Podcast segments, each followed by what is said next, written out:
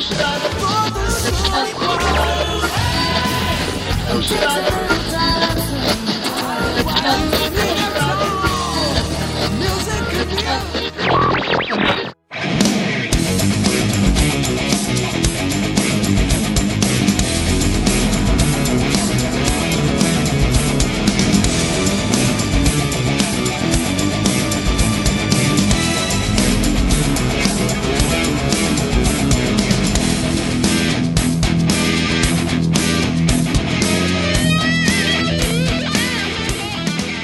Olá, pessoas! Está começando mais um podcast do Apenas Música. Esse é o episódio de número 12 e hoje a gente vai falar sobre uma das maiores bandas do rock cristão nacional. Sim, a gente vai falar de Oficina G3. Meu nome é David, eu falo de Belo Horizonte e eu sou da época que oficina ainda era do diabo. Olá, gente, eu sou o João Dias. É, eu sei que aí pro sul e sudeste já é inverno. Aqui em Belém está começando o verão, a chuva já deu uma diminuída e vamos que vamos. É isso aí, moçada. Eu sou Charles Cleiton, eu sou também mineirinho aqui de BH e nada é tão novo, nada é tão velho que não ouviram falar de Oficina G3. Fala galera, aqui é Alisson de Recife e bora falar da banda mais agridoce desse mundão gospel. agridoce, velho! Ótimo. Galera, aqui é o Guilherme, aqui de Governador Valadares, Minas Gerais. Estamos junto e quer saber de uma coisa? Nem Manga, nem PG e nem Mauro Henrique. É Mara Maravilha no vocal da oficina. É nóis. Muito bem, galera. E nesse alto astral que a gente vai começando mais esse episódio aqui do podcast Apenas Música. É sempre um prazer estar aqui falando com vocês, compartilhando de música cristã, dando a nossa humilde opinião sobre o que a gente lê e interpreta do cenário. E vamos que vamos. Se você chegou aí agora, talvez você achou a gente por acaso aí no Spotify e nas plataformas da vida aí de podcast. Nós somos apenas música, a gente é uma plataforma uh, especializada em música cristã, nacional, internacional e etc, etc e tal. Se você quiser saber um pouco mais sobre a gente, entra no nosso site www.apenasmusica.com.br ou você pode achar a gente também lá no Instagram. A gente faz postagens diárias, a gente indica bandas, artistas novos, bandas que estão começando e aquela coisa toda. Segue a gente aí, a gente está em todas as redes sociais e vamos lá, vamos que vamos, sobe o som que o programa de hoje vai ser muito, muito, muito legal. Chega de falar, só com palavras não se pode mudar. Comece a agir, chega de falar palavras não se pode mudar. Comece a agir, chega de falar. Só com palavras se pode mudar.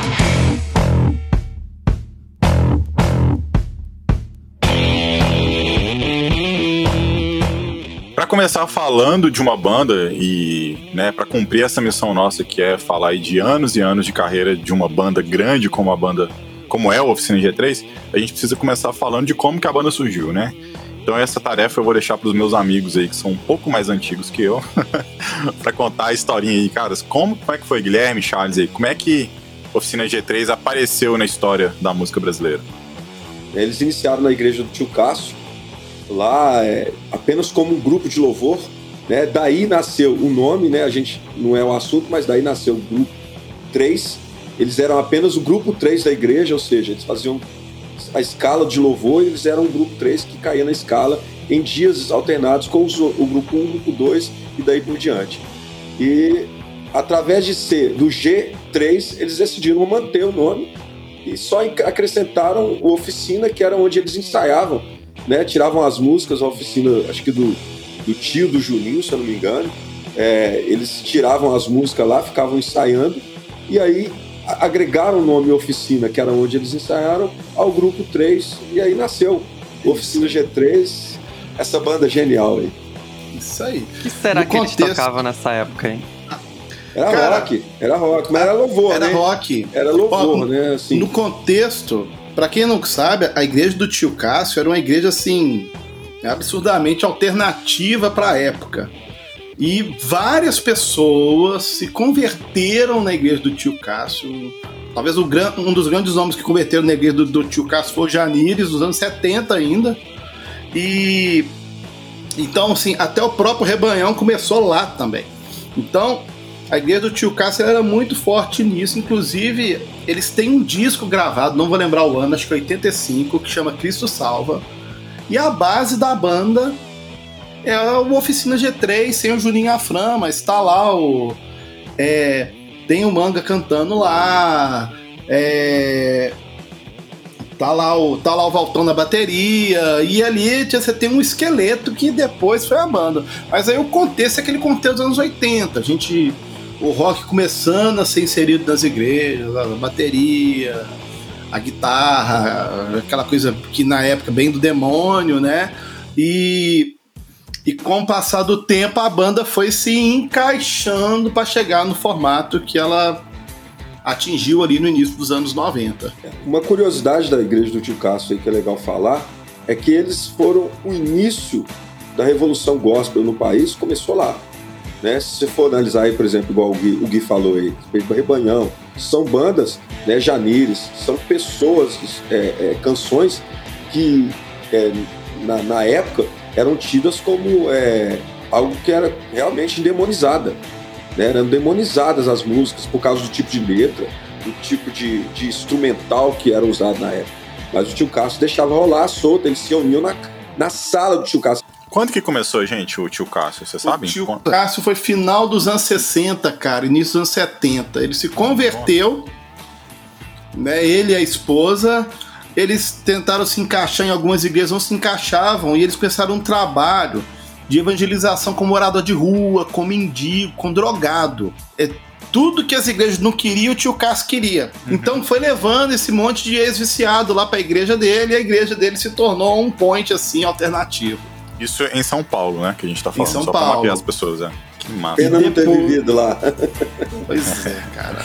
Bons tá. tempos. No comecinho, né, da década de 90, em 1990 exatamente, o Oficina G3 lança o primeiro álbum deles, inclusive que é inusitado, eles lançam o primeiro álbum ao vivo já, né, de cara, é, lá no Dama Shock.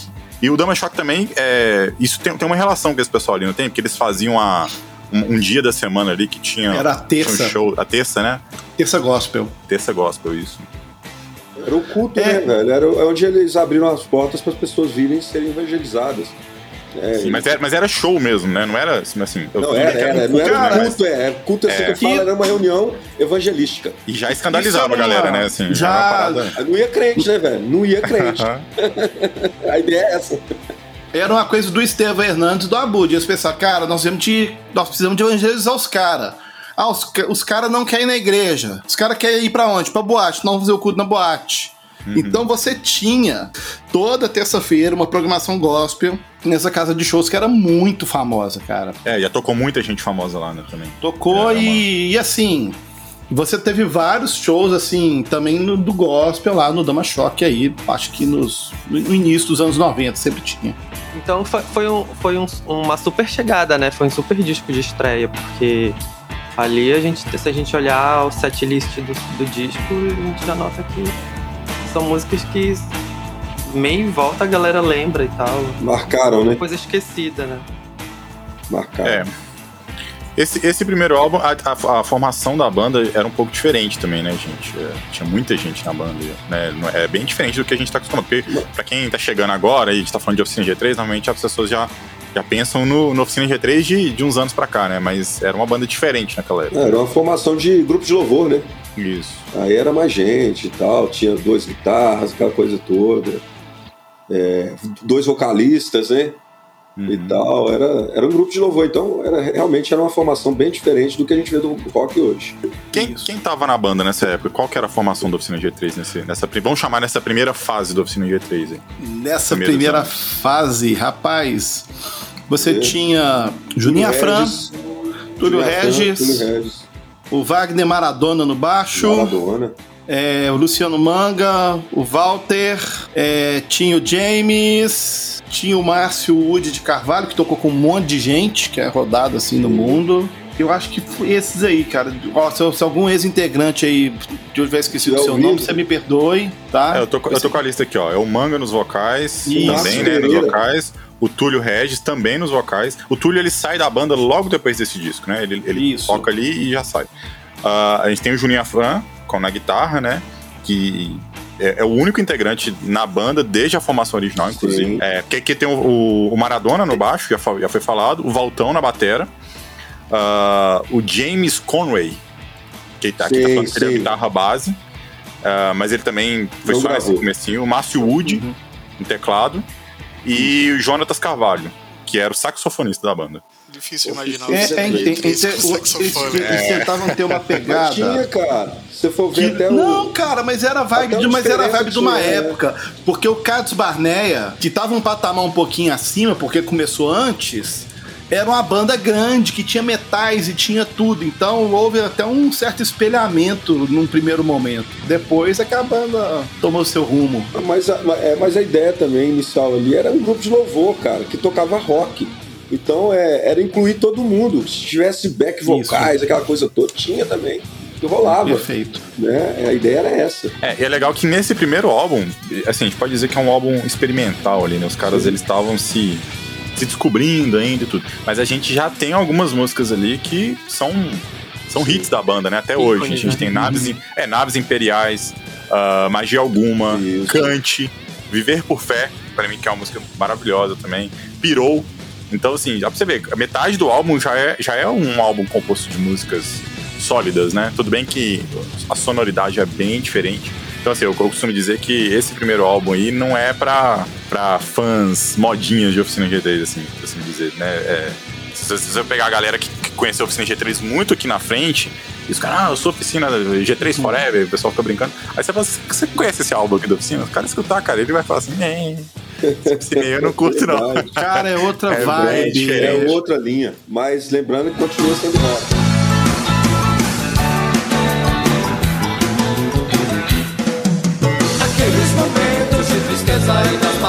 Notícias.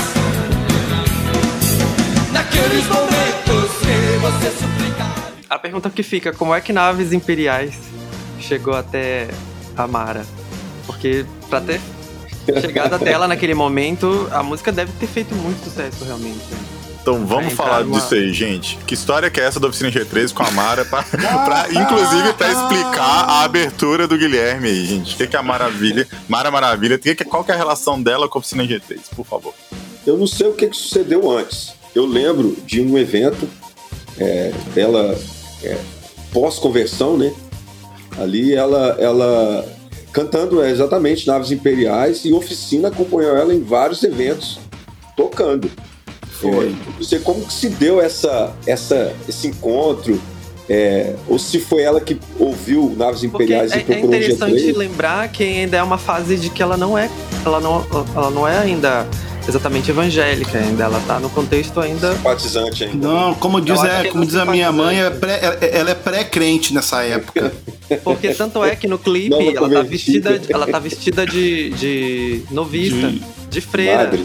que não tem Ah. na, assim, questão nada assim, nada a ver com a questão ser evangélica, por exemplo, ainda tá uma fase muito cara, que doideira.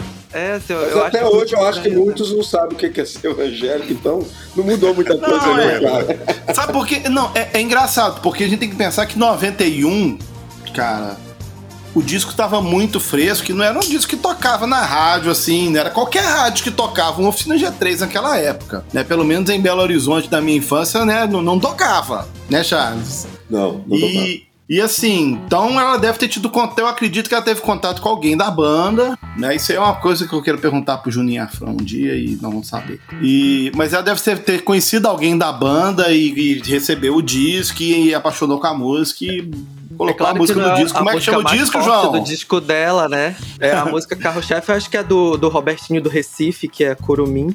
Vendeu um milhão de cópias esse disco. Excelente guitarrista, Robertinho Na Recife. capa tem um, um índiozinho que é daqui, daqui de Belém, que é, que é o Bacanã, que bem em volta. Até hoje ele é Rapaz. conhecido como Índio da Mara. né? Nós somos como naves imperiais a serviço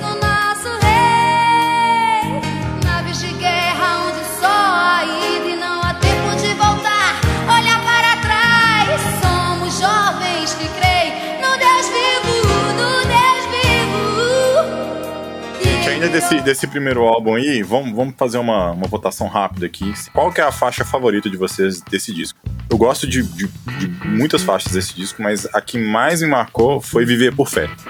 Eu acho que a letra e a pegada dela também é uma música que eu gosto muito. Ah, eu vou no clichê, velho. Naves Imperiais, magia alguma. Cara, Eu vou no Naves Imperiais porque foi a primeira vez que eu vi Oficina G3 na vida. Foi esse Naves, foi essa versão de Naves Imperiais aí. Que eu recebi uma fita cassete, eu nem sabia que era o quem tava cantando, mas tinha a música das naves. Eu só sabia que era a música da nave e eu achava aquilo meio legal. Uma pegada meio Star Wars, assim, né? É, tipo, tipo Acho isso. que é, né? Tipo Star Trek ali, alguma, de alguma maneira. Porque eu, eu- quando eu era bem mais novo, assim, eu não, eu não conseguia relacionar. Tipo, naves imperiais. eu não sei- Era, o que que nave isso, imperial tem a ver com Deus, velho? É, mas tipo, enfim. não, mas eu contexto- entender o que que é uma nave imperial, cara. Pô, mas se você for ver o contexto da época, né? Se você for ver as bandas gringas, tinha até álbuns com naves, né? Petra, Striper. Não, É. era, era. Todos os álbuns do Petra nos 80 tem uma Era, nave, isso é verdade. Esse Então, lance é. mais futurista, assim, né? É um lance do tipo assim, ah, que nós, é tipo a Nós ideia de que nós não somos desse esse mundo. mundo, é, É, tipo isso aí, cara. Então é isso aí, vamos de naves imperiais, então acho que é uma da galera. Somos como naves imperiais a serviço do nosso rei.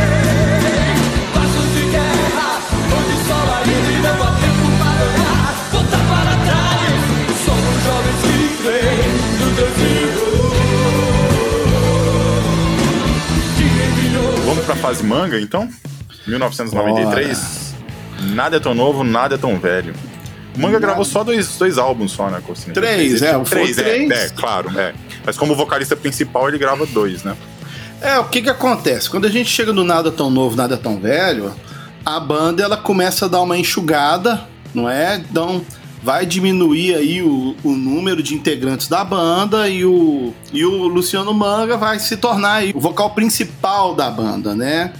Lembrando que ele ainda revezava nesse período, né? Ele revezava os vocais com o Juninho Afran, certo? E, e com o Walter Lopes também, Walter que também Lopes canta também cantava, músicas, né? Que o Valtão também cantava, né? Mas ali o vocalista principal, né? É o, o Luciano Manga, tá? Eu gosto, cara, eu gosto dessa formação, né? Porque.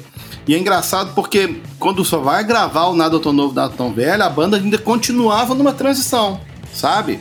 A gente percebe os antigos integrantes ainda muito presentes na, na banda, né? Porque você vê muita. Você vê muitas composições é, do, do Túlio Regis ainda. É, né? Eles regravam, né? Algumas Regravam, muitas, é, na verdade- tem faixas aí que estavam no ao vivo, que agora na versão de Isso. estúdio eles fazem elas ela bonitinha, assim, né? Tipo, acho que as principais, né? Naves Imperiais, Viver por Fé, o que mais que tem? Eles tinham consciência na época que a gravação do ao vivo era muito tosca. Passo né? Que era uma de coisa Deus. da época, né? Aham. Então, tipo, eles viram a oportunidade de em estúdio pegar aquelas músicas que ficaram legais, as músicas que já tocavam nos shows, vamos dar uma versão de estúdio pra, essa, pra essas músicas aqui. Né? Então você vai Funcionava ter. melhor na época, né? Funcionava É. melhor. Então você vai ter a influência ainda desses ex-integrantes ali ainda, Sim. né, tocando, tá? Nessa época, o Luci- nessa época, a oficina então era o Luciano Manga nos vocais, Juninho Afran na guitarra, Foi O o, Duca, Maradona no do baixo. Duca- a entrada do Duca pra oficina foi, se deu nesse álbum. foi. Ele participou gravando uns baixos e ficou Ele até... gravou Naves Imperiais, Kant, é, Parar e Pensar e Viver por Fé. É, o, o Maradona começou, ele começou a gravar esse disco e ele, nesse meio tempo ele saiu da banda, tá? Aí nesse período é que o Duque entrou e ele era muito mais novo que os Era outros prodígio, né? Era um garoto assim. prodígio, acho que com 16, É. 17 anos. Era muito novinho. E ainda tinha o Márcio Wood de Carvalho ainda nos teclados ainda, cara. Sim. Agora eu não sei também. por que eu gostava de Valéria. Na época que. Ah, Jota, eu eu adorava adoro essa música, Valéria, cara. Eu eu amo Valéria. Eu mas, muito mas Valéria. Valéria, mas Valéria veio na linha clichê do rock nacional. Aham, Todo- Natasha, do, toda Todo banda tinha uma rock, música, toda né? banda É, tinha uma, uma música com nome. o nome de uma mulher. É. Tinha o nome de uma mulher, isso é verdade, aí, cara. aí Valéria veio nessa, nessa pegada aí. É, mas eu, eu não é tinha ótimo, essas é referências. Pra mim era mais pelo som mesmo, porque quando eu comprei o Tempo, aí a moça da loja me, ofe- me ofereceu o- o- esse disco mais antigo, né? E aí foi aí que eu descobri que tinha outro vocalista até então. Eu, eu cheguei na loja, você, tava toda tocando disco. Aí É, aí eu- É, eu ouvi muito menos, claro, porque eu queria ouvir a música atual da época, mas aí Valéria me pegou, assim, naquele contexto. E eu escutava sempre Valéria. Valéria e Naves Imperiais. É, mas só uma coisa, só, só pra entender uma coisinha aqui. Vocês conheceram, vamos lá, Guilherme e Charles, vocês começaram o papo. Vocês conheceram a Oficina G3 quando? Em que disco? Eu Já conheci. foi no primeiro? Já foi no ao vivo? Foi antes do, do, do, do- do Nada é tão novo, nada é tão velho. Foi Já no- conheceu ali, né? Foi, é, foi entre Cara. ao vivo e antes, é, é, antes da gravação do Nada é tão novo, tão, tão velho, em um evento, cara. Eu fui um evento aqui em BH, Renascer. E, cara, era uma. Acho que, se eu não me engano, era uma segunda-feira. Eles faziam um encontro de roqueiro. E aí eu saí, bicho. É. Encontro de rock. Lá no final, lá na ponta da Silviano Brandão, quase com Andradas, lá em cima, tinha uma igreja lá, Renascer. E aí eu fui, cara, nesse evento. É, a primeiro momento eu fiquei escandalizado com o tipo. É que eu cheguei lá, a igreja toda escura, cara. E o pessoal fazendo roda de, de morte, aquela parada toda. E pra mim aquilo tudo era muito novo. Então Era esse negócio de igreja com Deus. parede preta não é de agora, não. Não, não. A igreja não tinha parede preta. A parede preta é de agora. A parede preta é de agora. Ela tava escura. Ela tava escura. E aí eu cheguei, né? Fiquei assim, cara, meio que escandalizado na época. De verdade. Confesso que eu vi aquilo e falei, meu Deus do céu, que coisa. Mas curti muito, cara. O som, gostava do, do som e tal. É, eu fiquei encantado, baterista, pirei com, com o Walter, né? Porque foi a primeira vez que eu vi um pedal duplo na igreja, cara. E eu falei, que que é aquilo que esse cara, quantos pés esse cara achava que ele tava tocando com um pé só? Quantos pés que esse cara tem, velho? Isso aí, né, isso aí. dobrando ali e, cara, assim, foi algo sensacional e me marcou.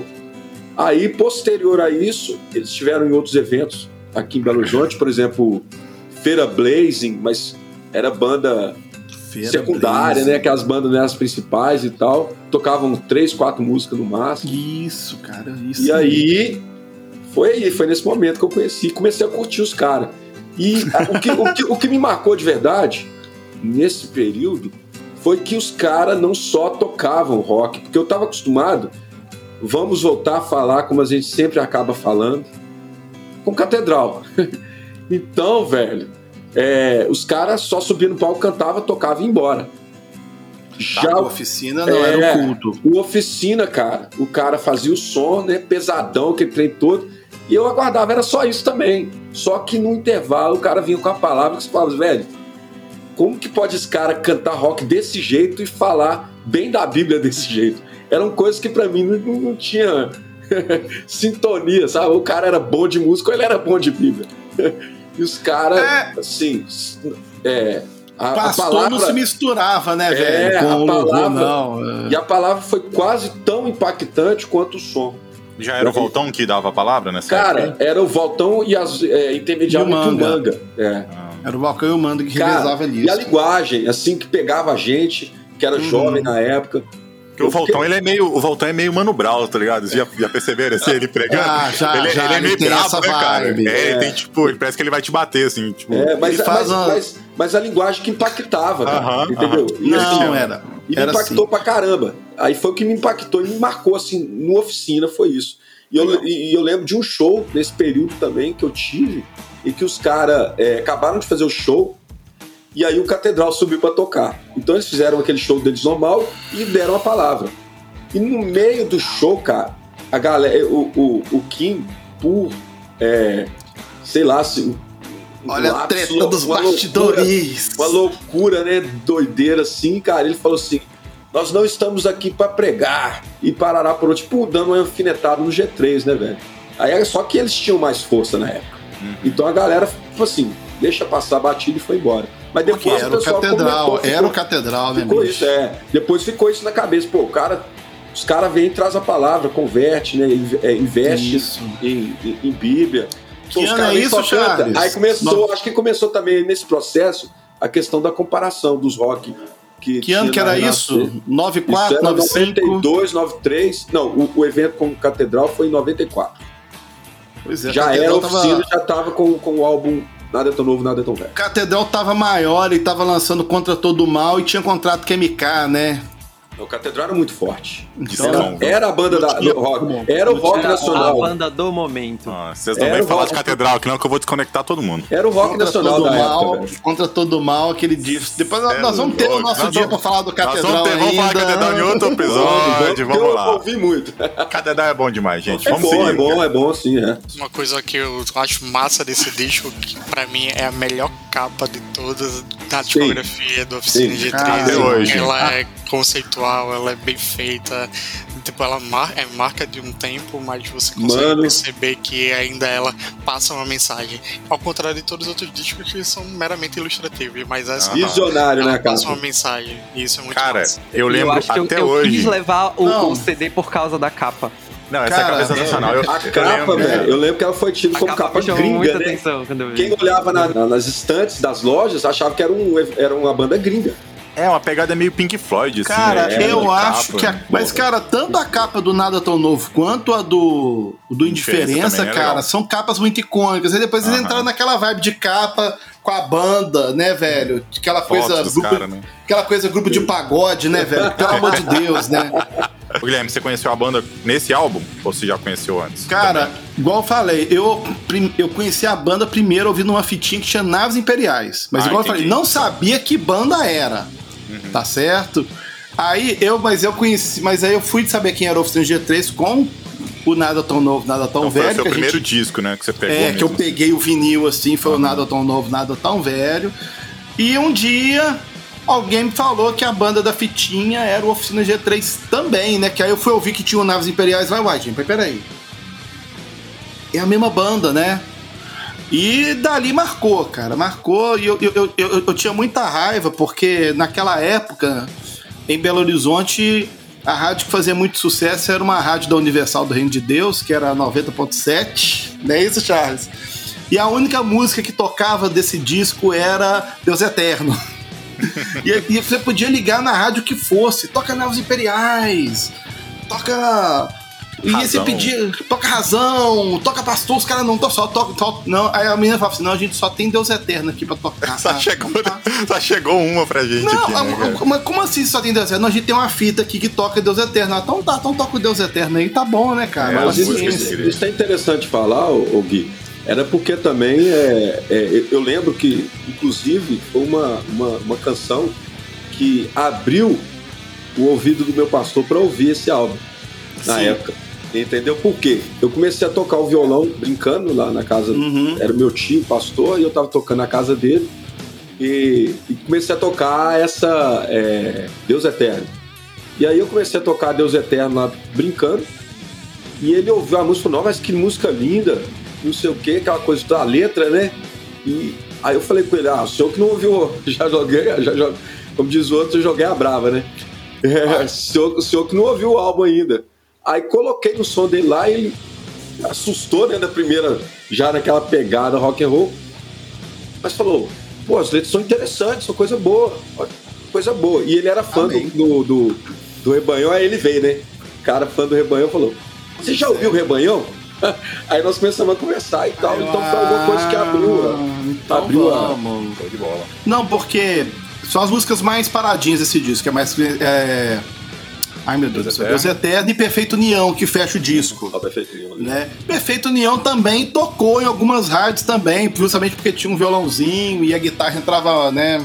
Era, É, me- a- era menos que as outras, né? E a voz do Juninho também é um pouco mais aveludadinha ali, é mais Angelical, docinha. né, velho? Cara, É, É, então, antes que a gente ir nesse mérito da técnica, porque depois a gente vai pegar um Oficina G3 muito técnico, né? É, nessa época, o pessoal, pelo menos o, o Manga e o, e, o, e o Walter, eles cantavam muito rasgado, né? E, e o que eu gosto desses vocais dessa época, que não era só a técnica, os caras. é- é- Era muita emoção. Sabe? Quando você escuta ali, vocês vê, você, você, você sente muita emoção dos caras. E isso é uma coisa que, pra mim, até hoje, por isso que eu, eu tenho um, um amor muito especial por esses primeiros discos aqui. Porque você, você vê muita emoção na maneira como o Man cantava. Ah, não tá, tá cantando muito, tá cantando pouco, cara.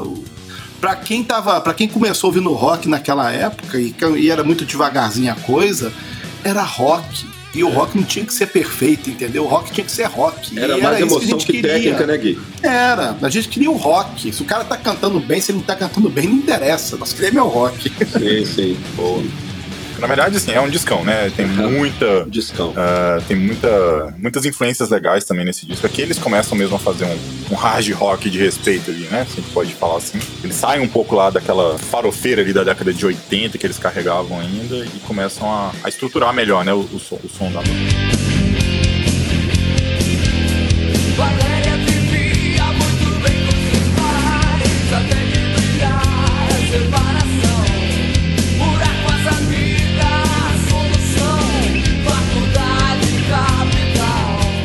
Eu não conhecia a banda nesse disco ainda. Eu conheci a banda no próximo que a gente vai falar aqui agora, E as que é o músicas. álbum Indiferença. Que aí, meu irmão? Rapaz, Ah, bichão. rapaz. Aí, aí eu oficina ver com os dois. Aí, É, aí é disco, hein? Isso é até louco, velho. Rapaz. Vamos lá. que- Deixa eu falar mais um rapaz. rapaz. Esse Cara, disco foi produzido pelo Paulo Anhaia, né, cara? Anhaia. Que é famoso Cara, produtor. ele produz resgate, né? Produziu Produz resgate até bem. hoje. Nós temos uma trinca que são discos que são mais ou menos da mesma época, é, todos produzidos pelo Palanhaia, né? Que isso vai ser então. Primeiro, ele vai, ele vai gravar o, o Armagedon do Carlos Barnet, que pra mim, né? Nós não estamos falando de Carlos Barnet, mas pra mim é o melhor disco do Carlos Barnet, assim. Ele grava na mesma época o On The Rock do, do Resgate, que até hoje, né, quem é fã de Resgate sempre tem, uma, tem um lugarzinho especial pro On The Rock. E logo em seguida, eu acho que tipo, ele pegou a experiência desses dois discos, né? É. E foi pro Indiferença. Entendeu a linguagem, vamos pôr tudo Ele- pro G3, né, velho? Ele entendeu a linguagem e o, e o Indiferença veio logo em seguida. que acho que a diferença desses álbuns é, é menos de um ano assim de diferença. Né? Então acho que ele, ele já tá, o, o- Paulo já tava naquela pegada do rock cristão, cara, é isso aqui, e ele acertou em cheio a mão nesse disco. E por É, isso que para muito. É, é uma vantagem também que ele tinha também uma, os caras que eu vou falar com você, né? Ali a equipe era pesadíssima, né? A gente tinha ali o Valtão na batera, que é um ícone, né? É, né, igual eu falei pra vocês, assim, me marcou. É, o, o Juninho que dispensa a apresentação. O Jean já tava, já tava ali, que, O Jean entra agora, né? é, o Jean Cara- entra ali. E o Duca, bicho, que já era um, um, vamos dizer assim, um prodígio, né, baixista. É, aqui a gente tem a formação clássica da banda. Sim. né? Aqui a gente dizer, vai ter uma fecha. formação, pelo menos na parte da, da banda. da banda, é. É, dos músicos, ele vai ficar por muito tempo. Né? Vai ter essa troca aí do, do Woody pelo Jean. Né? O Jean, cara, chegou assim, caiu de paraquedas assim, na oficina G3. Eles se conheceram em um evento que o Jean tocava em outra banda, Outra que o Jean, é de. Jean de Brasília, né? E. E ele foi para Ele mudou para São Paulo e morou na casa do Walter. Eu vi ele dia falando disso, que ele É tem muita aí. gratidão pelo Walter e tudo. E os caras, não, você vai colar com... Nem teclado o Jean tinha da banda, o tecladista da banda Raiz emprestava teclado pro Jean tocar. Né? Olha só que interessante. Até, até o Jean realmente vir e, e ser o Jean que a gente conhece aí, né, cara? Cara, mas Olha. o, Indiferença é um álbum. É um álbum, né, velho? Assim, Cara- a gente. É, é impossível, não sei, é, Não. levando em consideração o João, eu, a- eu, a- que pegou a geração já PG, mas, cara, é, é impossível falar do G3 e não, não chocar no, no, no, no- no quesito indiferença, né? Porque Eu não posso não comentar tem como muito. ser que- indiferente ao álbum Indiferença, né? Eu não posso faltando. falar muita coisa nesse sentido, que eu, eu estou diante do melhor álbum da oficina pra mim. É, para eu já mim. vou adiantando aí pra mim também que esse aí ninguém bate. É, é o- imbatível, é imbatível. É o melhor disco, cara, assim. Não tem, não tem uma música ruim nesse, nesse disco. Não tem é- música- a assim- ordem é perfeita. Ah, sei lá, cara. Esse negócio Cara, aí, esse a banda tá. Apesar dos novos integrantes, né? Que o Duca ainda tá novo e o Jean tá novo, a banda tá muito madura, sabe? E você percebe, até co- considerando a parte técnica da, da guitarra, do baixo, da bateria, você percebe uma evolução em relação ao Nada Tão Novo, Nada Tão Velho. Então, assim. O disco é um soco, cara. Um soco na cara, assim, bem, Olha, bem e tem, e tem a, a- a- o famoso solo lá do Glória. É né, isso cara? aí, eu ia, acabar, eu ia É. falar agora. Não só o solo do Glória, mas foi, foi o solo que colocou o Junior Afran Aquele é, solo consagrou o Juninho Afran, com certeza. É, É, dos, dos Ele já do era um grande É, guitarrista, já mas, era, né, mas era ali... só no meio gospel ali. Depois desse Uhum. solo aí, a galera começou a olhar pra ele com olhos diferentes. Não, era pra mim, assim, eu lembro, eu tenho memórias de shows, né, que eu fui da época, dessa De- época. de- de- Deixa eu Era só reformar aqui então. Quem, cara? Pois é, quem aqui foi num show da oficina e E viu o Juninho. Afran fazendo solo de glória? O que que sentiu? Pô, era, é, é muito Não, doido, cara. Aquela entrada. Parece um boi, né, cara? É, É muito louco aquilo ali, mano. Apagava as luzes todas, né? E ele puxava. mano. Aí a galera já sabia que vinha. Aí ele fazia devagarzinho, cara, nota por nota, a galera meio que cantava o solo com ele, né, É, velho? cara. Aí quando entrava, bicho, aí Icônico. quando a banda entrava canta- tocando Glória, bicho, o trem explodia, que isso é louco, cara. Os anjos perdiam até a Julinha direção Fran. dentro da igreja. Minha Fran, nessa época, tinha um contrato, né? Eles começaram a ser, é, receber um Wash patrocínio, era primeira, patrocínio, né? né? E ele usava aquela guitarra, ele usava a guitarra Washburn, que era a guitarra de um, de um guitarrista muito famoso lá fora, que é o Nuno Bettencourt, que é um Washburn N4. E, cara, a- ali ele consagrou ali pro, pro crente aquela guitarra, que aquela guitarra já é muito famosa lá fora, mas foi um contrato que a Washburn fez com as bandas da época, que todas as bandas da época estavam usando também, né, inclusive o Resgate. Ah, cara, quando ele empunhava aquela Washburn marrom, e ele figurava ela pela alavanca assim, Rapaz, não tinha. Cara, não tinha ninguém no público assim que não dava uma arrepiada, cara. Não tinha isso. Cara. Muito bom. Esse disco aqui, se eu for perguntar a música favorita aqui, nós vamos falar todas, não né? tem jeito. Não tem cara. música pra tirar aqui, não. Todas são muito. Ainda tem a a mais cara- famosa. A mais famosa. Acho que. Qual que seria a mais famosa desse álbum, gente? Seria a Davi? Não. Não. Espelhos É espelhos. Espelhos Espelhos mágicos, Espelhos é. mágicos, sem dúvida. É. Espelhos Mágicos. Não, Espelho Mágico toca na Cara, ceia lá da igreja. Veja Ela bem, vamos carrega lá. aqui o disco. Tô vendo aqui. Veja bem, num contexto que a rádio tava começando a tocar, o rock, muito- não tocava tanta coisa, Magia Alguma tocou muito no rádio. Uhum. Né? Tocou bastante, assim. É, mas E- de alguma é o Deus Eterno desse álbum. É aqui, o né? Deus eterno desse álbum, é isso aí, falo tudo. Por mais Então, que eu assim- ache que Rei de Salem é, é mais legal do que Magia Alguma. Assim, eu Também gosto Adoro a acho. letra. Gente, Acho Salem, adoro a letra, cara. Que é uma música do Túlio Regis, cara, que tá com o dedinho até hoje aí na banda. Mas é aquela coisa, então, tipo, eu acho que eles tinham que. Eu acho que eles pensavam assim, ó, nós temos que fazer uma música mais baladinha pra tocar no rádio. Entendeu?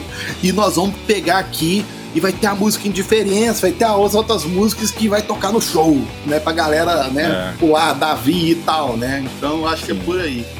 É, e tem. Essa que é, assim, engraçado, né? Porque tem Magia Alguma, mas tem Novos Céus também, que é uma música Maravilhosa. crente, né? Assim, uma música Sim. que não é rock, né? E tem a Rei de Salem, né? Ah, enfim, e tem o instrumental do Duca também, né? Tem o Lucas É, Jim, que- cara. Cara, mas Ah, é, cara, veja é, bem, é- esse nossa. álbum, o que, que é o interessante desse álbum? É, é um álbum que ele vai ter. É um álbum que vai ter 12 músicas cantadas. São 15 músicas, mas são 12 cantadas, né? E em relação ao Nada Tão Novo, Nada Tão Novo, novo acho que eram 8 ou 9 músicas. Então aqui a gente tem muito mais coisa pra explorar, né? E Isso é bem legal. Cara, eu lembro, eu lembro, eu lembro um caso, é, em casa, né? Eu fui, comprei o CD, cheguei em casa, minha mãe em casa arrumando as coisas, aí coloquei o CD. Aí já veio a introdução e a risada do demônio, né, velho? Cara, Cara, minha mãe pirou. cara Minha mãe, acho que misericórdia, todas as mães piravam. Aí eu falei, mãe, calma, mãe, espera. É Cara, lá em casa a mesma coisa. O que, que é isso, menino? Misericórdia! A boca do diabo. Cara, maravilhoso. E aí eu quero deixar um destaque meu aqui pro solo de Não Temas. Que, Nossa. cara, o solo de guitarra dessa música é pra desanimar qualquer guitarrista que tá aprendendo a tocar, viu, cara? É. Porque ele é absurdo.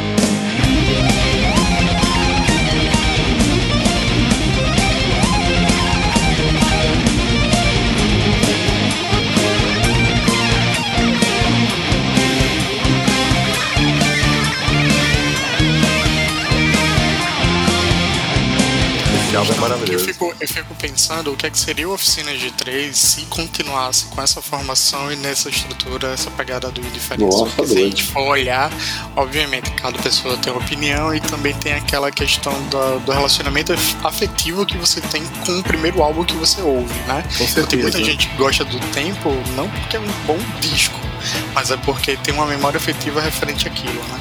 Porque Daí, é, com indiferença, eu fico pensando que, para mim, particularmente, um, ele só vem repetir o sucesso equivalente à indiferença com Depois da Guerra. Então, acho que tem um Perfeito. limbo enorme aí de Perfeito, qualidade, de, de discussões de estilos, mas eu acredito que seria a evolução natural da banda se eles seguissem naquela estrutura. É, o, o comentário que a gente ouve no meio da galera do rock é que o, o G3 voltou a ser rock só depois do DDG.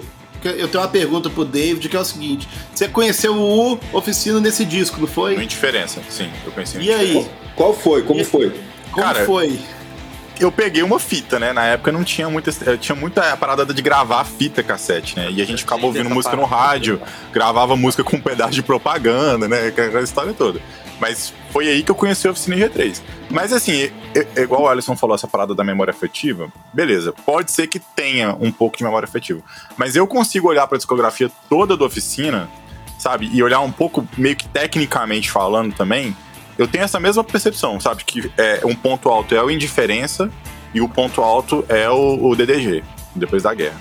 Mas assim, quando eu escutei o Indiferença, foi é, assim, é, é de explodir mesmo, cara. Assim, eu nunca tinha escutado nada, porque eu vinha né, na, na- na minha educação musical ali, eu nasci na igreja, cresci na igreja, eu, eu comecei escutando Voz da Verdade, a, a sequência é essa, tá? Voz da Verdade com meu pai, Novo Som, Catedral, e aí veio Oficina G3, com resgate colado ali. Então, quando eu escutei Indiferença, e aquela, aquela a própria música Indiferença, né, que é bem hard rock, cara, eu não tinha referências de hard rock. Eu não escutava The Purple, eu não escutava essas coisas, entendeu? Eu não, eu não sabia o que era hard rock. Fui escutar isso depois, né? E assim, meu pai nem deixava, né? Eu podia ficar levando secular pra dentro de casa. Então, assim, o Oficina foi, foi, as minhas, foi é, me trouxe as primeiras referências de rock pesado, assim, sabe? Se a gente pode dizer assim. Então é. Mas é por isso que. mar- marcantes, né? Isso. E é, é, questão de solo. Eu ficava assim, cara, como é que esse cara. Eu não conhecia guitarristas, eu não conhecia Steve Vai, eu não, eu não conhecia Dream Theater, eu não conhecia essas coisas. Então, assim, pra mim aquilo ali, bicho, era. Eu falei assim, nossa, cara, esses caras estão quebrando todas as regras da música evangélica mundial e tudo. Aí eu fui conhecer Petra, eu fui conhecer Stripe, enfim, é uma construção, né? Mas o, diferen o diferença me marcou muito por conta disso. Essa questão de ele, ele ter esses instrumentais, né? E, e- e, enfim, é, é um álbum 100%, assim. Eu não, não tenho nada pra tirar desse álbum. Mas aí, aí talvez isso explique também, cara, a minha birra com o que vem agora, que é o que a gente vai puxar aqui agora, que é a fase do PG. Não, e é, é muito. Hoje eu já Ó, o perdoei o João tá aí, PG. o João, não- o João não vai. Não, não, hoje, hoje eu já, eu já Hoje eu superei defendo isso, mais porque. o PG. Pode falar. Mas é outra história, né, João? Ô, Mas assim, é porque, é, é porque é o seguinte, não, não vamos nem entrar nesse, nesse, nesse, nesse aspecto, tá?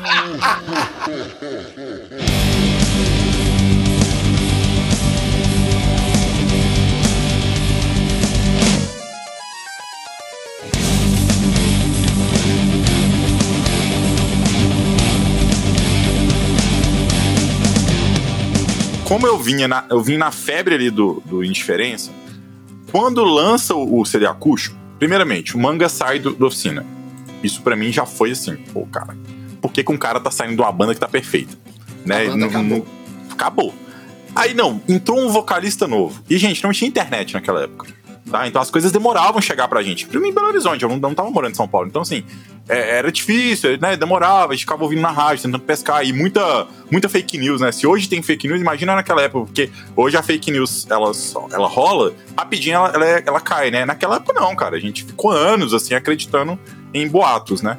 Então, quando vem o PG, ele lança o acústico, o álbum acústico, que não chegou pra mim. Eu, eu, assim, né? aí na época eu entrei na vibe de resgate, não liguei pro acústico. Cara, eu, fiquei. o manga saiu, pra mim a oficina acabou, e eu foquei em resgate. Então aí eu- foi quando eu peguei novos rumos, né? Peguei o On The Rock e fiquei resgate, resgate, resgate. E deixei a oficina de lado. Até que veio o show do CD acústico. Que aí, meu irmão, aí, eu, né? Peraí. Ah, Porque esse aí, aquele- esse cara. É, esse álbum, ele, ele é meio. Pra mim, eu não vou dizer que ele é um ponto alto da banda, mas aquele show, ele também é um show que beira a, fe- a perfeição, cara. É um comemorativo, né, velho? Cara, É, não. Verdade, porque esse álbum, é ele é muito, muito bom. E ele bate pra mim, cara, porque nessa época aí, final da década de 90, vocês vão lembrar que a MTV tava com a série de CDs acústicos, né, dos artistas. sim, Então é, tinha um essa monte onda. de CD acústico. Então, olha, o Oficina vem, cara, e ele bate de frente com todo mundo Bate. e fala assim: tá aqui um álbum acústico crente, entendeu? Pra ninguém botar defeito. Então aí Sim. nessa hora eu voltei e me reconciliei com a oficina. Mas, mas é Pediu interessante, é interessante falar aí que, por exemplo, como que eu fiquei sabendo? Eu, eu tinha esse amigo meu que eu comentei com vocês, o Ed, e ele era da Renascer, ele era lá da, da turma da, que sabia das paradas. E, e aí ele me falou, cara, o manga saiu da oficina. E Isso tem tinha chegado aqui e tal. Eu falei, ih, caramba. Aí ele falou, falei, acabou, né? Você tem essa, logo você tem essa conversa, acabou. Aí falou assim: não, cara, tem um cara de outra banda e vai assumir o vocal. Aí esse cara falou comigo, falou, eu falei, ei, bom, o cara falou, ele falou, velho, o cara canta muito, ó, o nome do cara é, é PG. Aí eu né, não dei muita ideia e tal, até o álbum sair. E aí eu fui quente, comprei o álbum e pus pra ouvir. E a impressão foi exatamente isso. Falei, cara, A É banda top. chamava Corsário. Corsário, isso. Corsário, isso. Mas aí você- colocou o acústico, sem ser o ao vivo. Ou você já foi direto no ao vivo? Não, aí eu fui no acústico, o acústico é o mesmo. Acústico mesmo, É né? estúdio, Primeiro. acústico estúdio, que foi o primeiro que foi gravado. Sim. uhum. Aí, cara, eu, eu, eu, Cara. eu- eu gostei. Gostei do que eu ouvi, até porque é o seguinte: pra mim só mudou o timbre vocal e se transformou em algo acústico. Porque as canções eu gostava já. A maioria das canções já eram conhecidas. É, só E- tinha uma música dele ali. É, né, ele trouxe era aquela música nova que também foi uma boa, mano. Autor, Autor boa. da Vida, né? Música Foi. legal.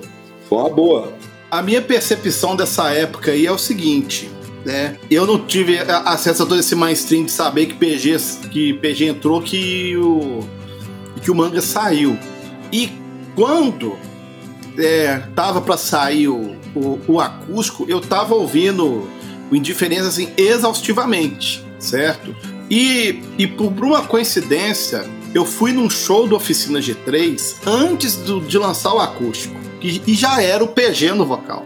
Então quando você vai ver, quando você vai nesse show, o que, que é o show? É o Oficina G3 com o Juninho cantando, com o Walter cantando e um vocalista que faz as músicas que o Manga cantava, que é uma maioria. É isso. Então, é isso. Naquele primeiro momento, quem era fã e não sabia de tudo, não estranhou de cara. Até porque era, era basicamente um vocalista cantando as músicas que a gente gostava do Indiferença, do Nada Novo, Nada Velho. Né? Então, assim, o acústico foi muito bem recebido pra, pela, por nós. né? Até porque o acústico ainda foi gravado na Gospel Records e tal. Então tinha, tinha, tinha tava na mesma casa, coisa. né? Tava na mesma casa. Então ninguém sentiu isso muito. Acho que o pessoal vai sentir mesmo a diferença é, dessa formação com o PG quando vem o tempo, porque basicamente estava todo mundo ainda naquela euforia ali dos, da, disco- da discografia que o Oficina tinha gravado até então. É, mantiveram- basicamente, porque o acústico basicamente o que que vai ser? Vai ser a música dos três primeiros discos. Mas mantendo muito nível, né, velho? Subiram Mas- não, bastante lá em o nível. cima. Aí, aí que eu. Isso E é aquela musicalmente história. falando, né? Assim, E os outra caras, coisa, eles. sim. E outra coisa que eu, que eu não sei se vocês tiveram é, essa mesma impressão e até mesmo a, a facilidade que trouxe o acústico em você poder tocar na igreja. E Isso. você poder pôr para ouvir na igreja, no som Uhum. e tal. A- acredito que essa que foi o que deu, vamos dizer assim, levou o oficina para um patamar maior de Com conhecimento. certeza.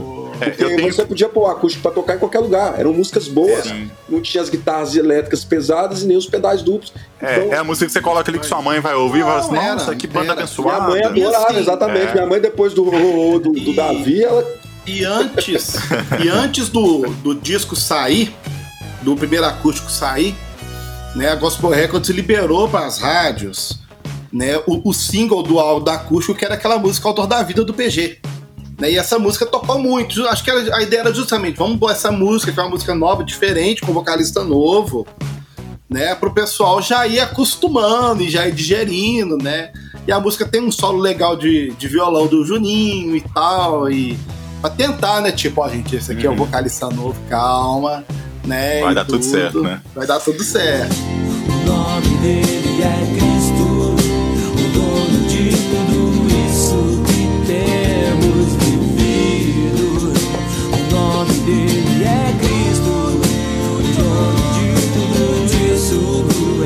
Ele é o autor da vida.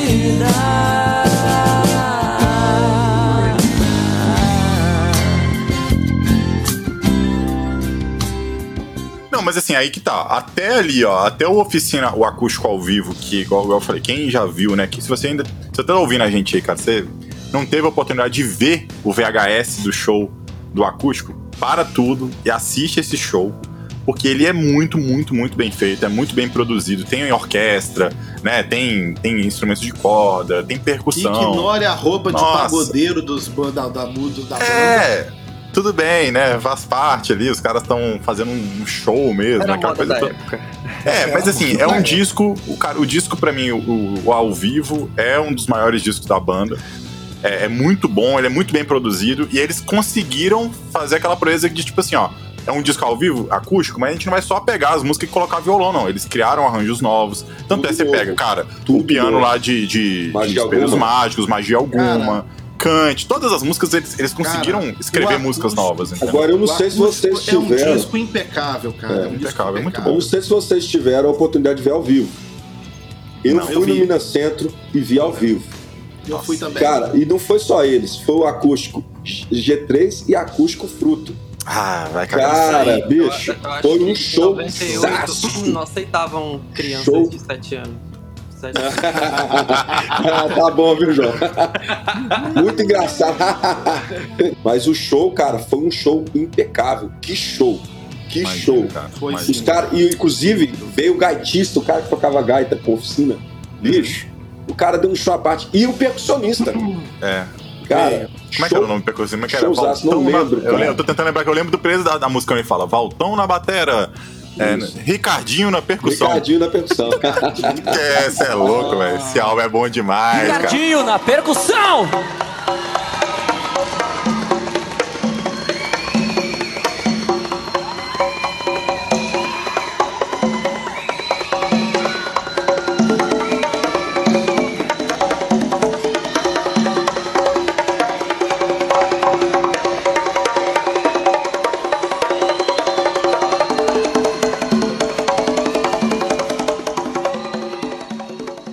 Eu vi, eu vi esse show em duas oportunidades. Eu vi esse show do Minas Centro e eu vi esse show na Batista Getsemane em Belo Horizonte também. sim, sim, tive. Eles levaram esse show Foi lá. final do, do, do Fest Fest- Semana. O Fest Semana. E lotou, lotou, cara. Ficou muito cheio. Porque foi foi um show gratuito, né?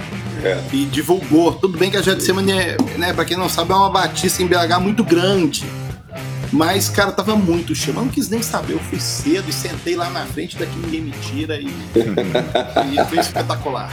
Bom, aí de 99 pra 2000, o que, que aconteceu? Nós temos o disco chamado O Tempo. É o primeiro disco da banda pela MK. E aqui eu acho que começa aquela famosa divisão entre os fãs mais Cara. novos e os fãs mais antigos. Por quê? Bom, É, nós vamos entrar aqui nessa discussão. Eu tenho amigos, e aqui nem é você, tá, João? Tô me referindo a algum, alguns, aos amigos aqui da igreja e tal. Que assim, quando eu comento com eles de oficina e eu fico imparcial, eu escuto eles falando sempre assim, cara, o tempo, cara, aquele disco é o melhor disco de todos os tempos, não sei o quê, Parará Humanos, pô. E pra mim, é um dos piores discos da banda. No sentido sim, olha, tem músicas boas, eu sei que foi um, um- um sucesso comercial. Só que, gente, foi uma quebra muito, muito, muito grande. dura, né, Nossa, cara? que arrebentou, cara. É, Assim- mas, mas, mas é interessante Olha- dizer, David, que foi o que pôs o Oficina G3, por exemplo, na MTV, Foi. né, velho? Foi, sem dúvida. Igual é. falando, comercialmente falando, foi o. Foi ótimo pra banda. Rock foi in ótimo. Rio.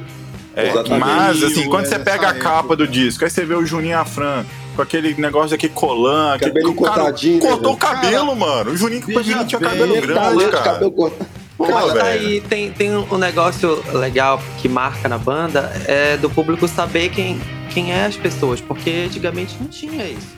cara, Não, mas, mas, mas outra coisa também. só falar ali uma na foto coisa. já sabe quem é quem e tal. É, mas olha só, que- João, olha, um detalhe referente a essa época é que todas as bandas de rock também cortaram o cabelo. Eu não sei se vocês sabem.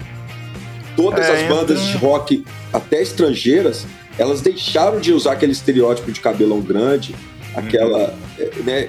Por exemplo, Tony Palacios, que era do Guardian, eles já estavam com cabelo curto também nessa época, né? O, o, o Striper já, inclusive o, o Mike Sweet cortou o cabelo nessa época, tirou, né, a- a- os longos. E os Então, caras não aprenderam foi- nada com o Sansão, velho. foi a onda, é. Eles não eram nazirão, mas foram na onda, cara. Outra vibe.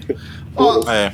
Aí Começou a pop, né? o que eu percebo dessa mudança é o Coloriu seguinte, demais, é, né, velho? Coloriu demais. a MK ela se interessou na oficina, né? Porque o que aconteceu? O Catedral saiu da MK naquela, naquele ano e foi pra gravadora, foi pra uma gravadora continental. E a MK tinha, tinha um nicho ali dentro da gravadora de rock que ela precisava de colocar. Então ela acabou chamando ali o Oficina G3 para fazer essa parte disso. Então assim, pro Oficina G3 foi bom porque Claro. a divulgação Claro. Era a maior gravadora discos. na época, né? ela chegou, o Oficina G3 começou a chegar em vários lugares que não chegava. Igual é, o Arthur talvez fale isso melhor pra mim, que fala-se que o Oficina G3 começou a chegar até com mais intensidade no Nordeste e no Centro-Oeste, né, por conta, de- por conta desse alcance que a gravadora MK tinha. Então, assim, são vários fatores que vão fazer com que essa banda mude. Então, tem uma mudança de gravadora, né? Eu tenho uma mudança de produtor, porque a gente vai ver, a gente, veja bem, né? O outro álbum, de, o, o, o Gera Pena, que é o produtor desse disco, produziu também um acústico. Só que o que, que ele fez? Ele basicamente deu uma repaginada nas músicas que o público conhecia. Então a gente vai entender o trabalho do Gera como produtor agora. Então a gente tem uma gravadora nova, um vocalista novo, Mas, um Gui, produtor novo. Cara, eu acho que o Gera ele demonstrou ser o produtor do tamanho que era quando ele pegou algo pronto e refez. Você Não, tá sim. entendendo? É, Sim, aí não, mas eu acho que ele já veio com força nesse álbum. que ele, ele basicamente pegou o que o público já conhecia. Sim, ó. né? E ele deu aquela refinada, ficou massa. Mas agora, ele, agora, a partir de agora, ele tem um trabalho novo, Saquei, saquei. tudo novo, sabe? Vou pegar uma música nova aqui e nós vamos dar uma outra cara. Então eu tenho um produtor novo, uma gravadora nova, um vocalista novo.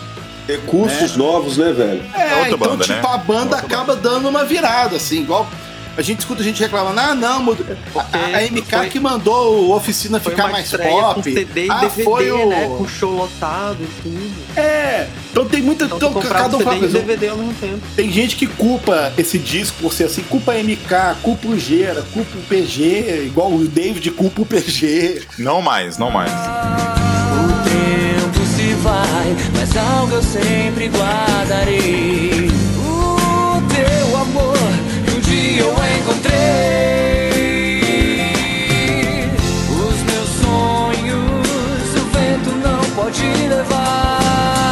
A esperança encontrei no teu olhar. Os meus sonhos, na areia não vai enterrar.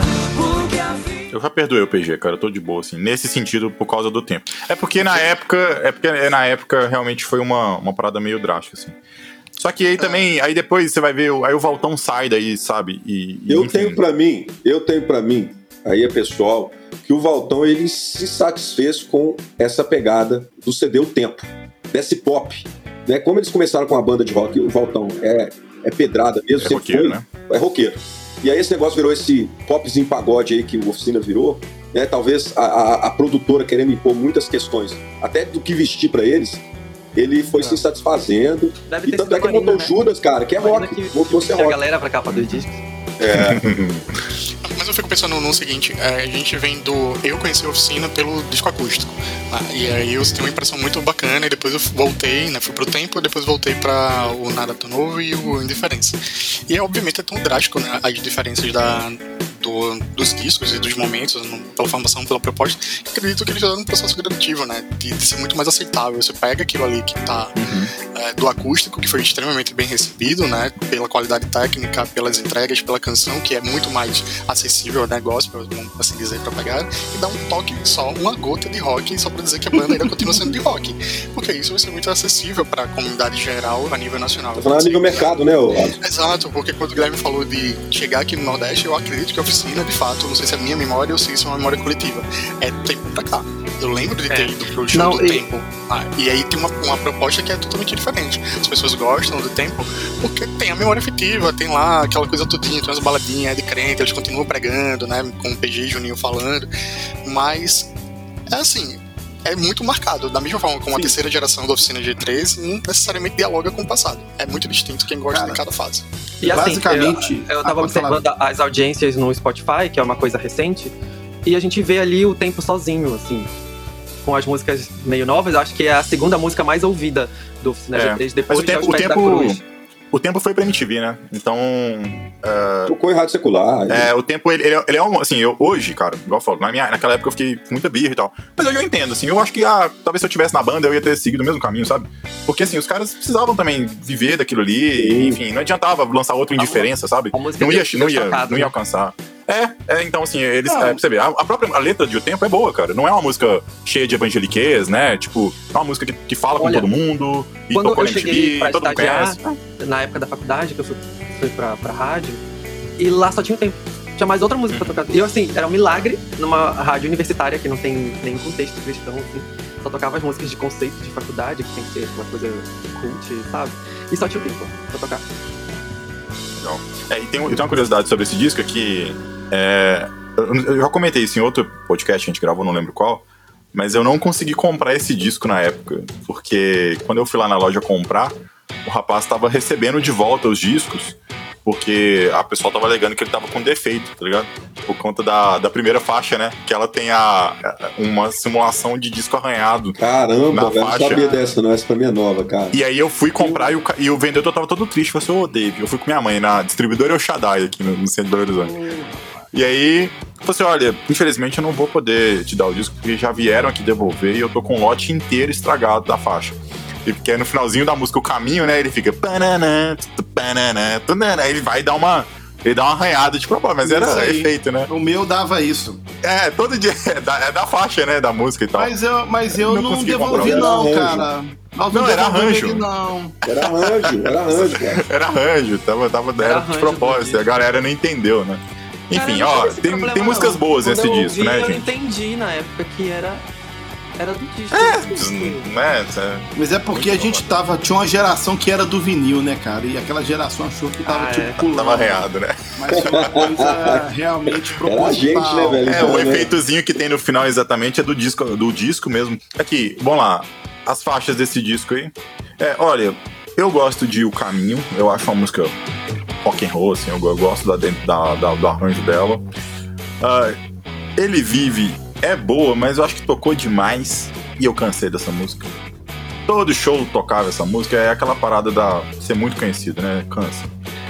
Ah, que mais? Aí agora é tudo pop, né? Aí vem o tempo, que é legal, mas é muito pop. Preciso voltar. Perfeito Amor também é legal, mas pop Cara, demais. Perfeito Amor é a Necessário. minha preferida. Perfeito, Cara, é, Perfeito Amor é legal. A- a a minha mensagem música dele é eu gostei. maravilhosa. Engraçado, a E minha eu, música desse eu, disco. eu chamo atenção pra Brasil, porque eu acho que é uma letra que ela é tão atual. A gente tá ainda nessa mesma situação da música, sabe? É uma terra bonita e tudo. Eu ia, eu ia Brasil, eu, tenho- eu também ia destacar Brasil, mas por uma, um, fato que aconteceu que foi no show que eu fui e eles é, lançaram Brasil como a- a- uma das novas músicas que eles iam tocar do novo álbum. E aí o Duca entra com aquele solo pesado lá, né? E aí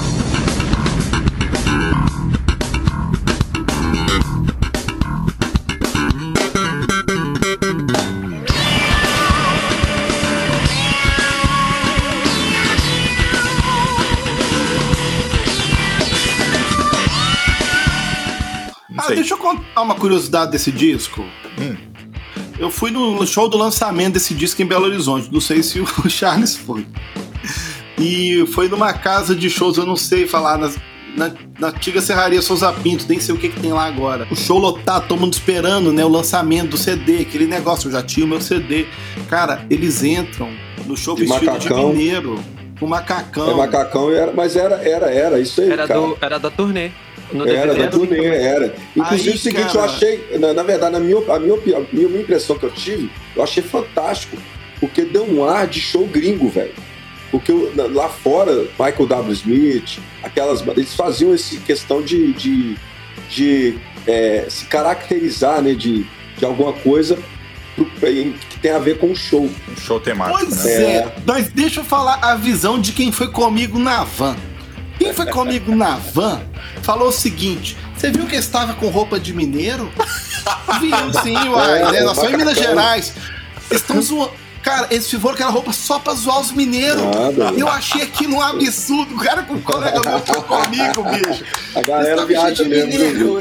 Galera Aí depois, aí depois eu vi outros vídeos de show e eles tocavam com essa mesma roupa em vários lugares. É. Mas ouve isso. Eles Olha só, estão zoando os mineiros no. Brasil inteiro, velho. Que absurdo.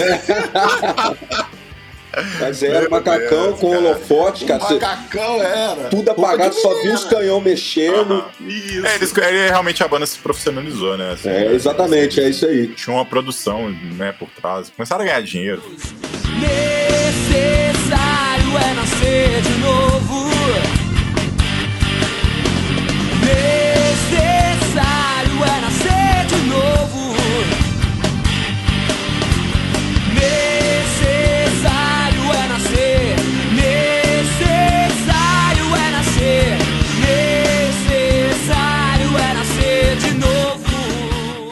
Nesse, nesse disco, o Valtão sai da banda, não é?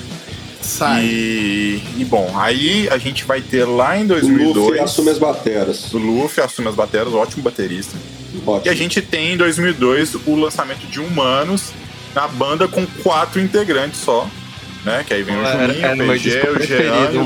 O Luffy, um baterista convidado, era. Uma capa horrorosa. Ah, sei É, É, lá, o supermercado velho. com a Eles plaquinha de escorregar. É, aquela de escorregar, eles colocaram o Oficina G3 de Humanos.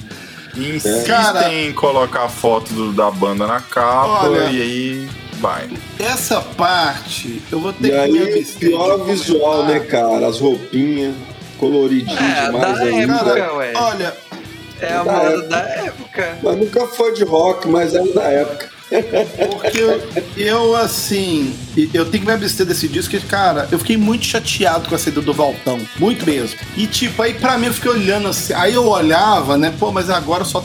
Cara, do, do início só tem o Juninho agora. E eu tomei um ranço desse disco. Então, o meu ranço só foi parar no DDG. Então, assim, eu não tenho muito o que acrescentar nesses três discos que a gente comenta agora na Eu sequência, tenho. não. Eu tenho que ir a Vai lá, fase João. Aí é o seu momento de brilhar, casa. João. Vai lá. Eu lá, tenho que João. a fase que eu não podia ouvir em casa, que, que era considerado pecado. Ainda mais quando vinha o cara gritando, humanas! Aquela besteira toda. Eu acho que é o, é, é o disco que tem o clipe mais bonito, que é Te Escolhi.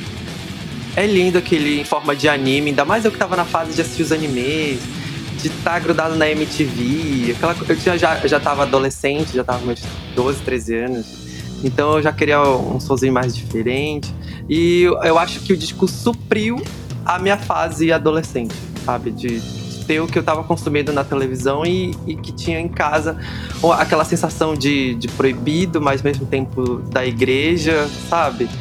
Da- de, ter, de ter ido pro Lovo Norte, de ter as irmãs ali loucas pra, pra assistir o show da Shirley Carvalhais e a oficina veio antes pra estragar a vibe delas, assim, de não entender o que tava acontecendo no mesmo evento.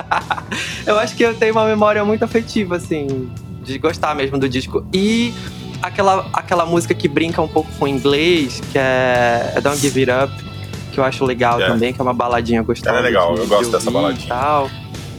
É, a música que você assim, o a- clipe a que minha você falou- idade. O clipe que você falou que tem o desenho é, na verdade, é Ele Se Foi. né? Ele se foi, foi tão difícil se ver cumprir o que ele havia dito. Meus olhos dizem que a cruz nos separou. É, esse disco, cara, esse disco é, é, é assim, eu acho ele melhor do que o tempo. Ele tem algumas baladinhas legais. Ah, e tem umas músicas até pesadas, né? Se você for olhar bem, o Onde Está é legal, Apostasia é pesadinha. Exatamente. Até quando? Desculpas. Nossa, Desculpas é bem legal. Então, Assisti o showzinho deles lá, aquele DVD de Copacabana. A MK fazia mais aqueles clipes no meio da praia. Aquela coisa bem típico que eles faziam, assim. É tudo clipe gravado na praia. Não sei por que eles tinham esse negócio de praia. Ou então no meio do mato. Sei lá, era uma. Ou dentro da igreja, né? Que tinha. Eu, eu, eu vejo os clipes assim, aí tinha Cassiane na época que era o. Preciso de uma bênção, que tava dentro da cadeia. Era umas coisas assim meio estranhas de gravações de clipes. A gente nunca foi bom assim com imagem, eram umas coisas bem ruins. E eu acho que o clipe de Até Quando ele é muito bom. Ele foge da regra, assim, da, daquele momento. Eu fico, eu fico pensando também de que esse disco, ele, eu prefiro ele do que o, o Humanos. o tempo, né? O tempo. Só- o tempo, exatamente. Exatamente, o Eu tempo. também prefiro. prefiro esse do que o tempo. Porque ele traz um peso maior, eles se permitem a explorar uma agressividade. Eu lembro que, da mesma forma como vocês tiveram memórias traumáticas aí com a família, né? Não foi com a mãe de um amigo meu que a gente tem que ouvir isso meio que escondido. É. Porque ela considerava É isso isso algo agressivo, não era meio cristão. Mas uma coisa que eu me cansa nesse álbum, e eu acho ele um álbum cansativo, porque ele oscila demais entre o peso, o extremo peso e a extrema deprê. Porque tem faixas que são muito depressivas, assim, melancólicas. Na minha luta, por exemplo. ah, Enfim, são várias faixas que elas não são tão equilibradas pra mim nesse sentido. E isso traz uma experiência, por isso que eu falei do agridoce, que o, o Oficina de Três pra mim ele é muito. Ou é muito bom ou é muito ruim, tá ligado? Nesses momentos. Com isso, eu penso que o Humanos ele tem. Eu não sei como é que foi a repercussão de vendas e etc na época, mas particularmente eu acredito que ela dividiu um pouquinho de opinião. Gente que gostou do peso, mas também teve gente que identificou um pouco do tempo ainda nele. Né? É, eu acho que também tem isso mesmo. Faltou uma organização setlist, né, velho? É, a verdade é que esse setlist dá pra tirar umas, umas quatro músicas, não precisava ter 15, né? Poderia É. tirar umas músicas. Ele, ele ia ficar um álbum mais coeso, enxuto, né? é. mais enxuto e talvez ele ficaria melhor. É Tem aquilo, né? Não, que- a gente não gosta de todas as faixas, mas a- das que a gente gosta, já gosta demais. É, tem músicas legais, é um álbum legal. E tem o, é, o evento, né? De até quando ninguém chama de até quando, né? É Todo mundo chama de humanos. E, ó, gradativamente eles foram aceitando esse número, esse nome que o público deu, né? Verdade. E, e E acabou era sempre assim, no show assim, mesmo, a galera parede. gritava, né? Toca humanos. Exatamente. É muito engraçado isso, mas de fato não tem como. Eu acho que ele dá raro feio, é raro rude no, no título dessa canção. Não, eu acho que humanos é só a intro pra, um, pra música. É, não. CD, Eu não lembro de um engano. amigo meu que foi indicar o CD para outro, um outro colega e falou, cara, é o CD que tem humanos. Né? Aí o cara procurou na lista, velho, que música é essa, humanos, não achou. o cara falou assim, velho, não tem essa música do, do Oficina não e tal. Aí ele foi, ô Charles, qual que é o, o CD que tem a música Humanos aí? O cara não tá achando, eu falei, velho, nunca é Humanos, é até quando? Fala com ele que é a música até quando. Aí o cara, ó, oh, achei que era Humanos, velho, e ficou nessa. E pegou, É. né? Pior que pegou. E foi a oportunidade que eu Pois tive de é. assistir o primeiro show da oficina, foi, foi com essa turnê aí, da, que- no Luva no Norte Humanos, aqui né? e tal. Foi. Pois é, por que dar o nome pra um disco e a faixa que tem o nome do disco não É tem outro, nome. nome? Pegadinha, né? Pegadinha.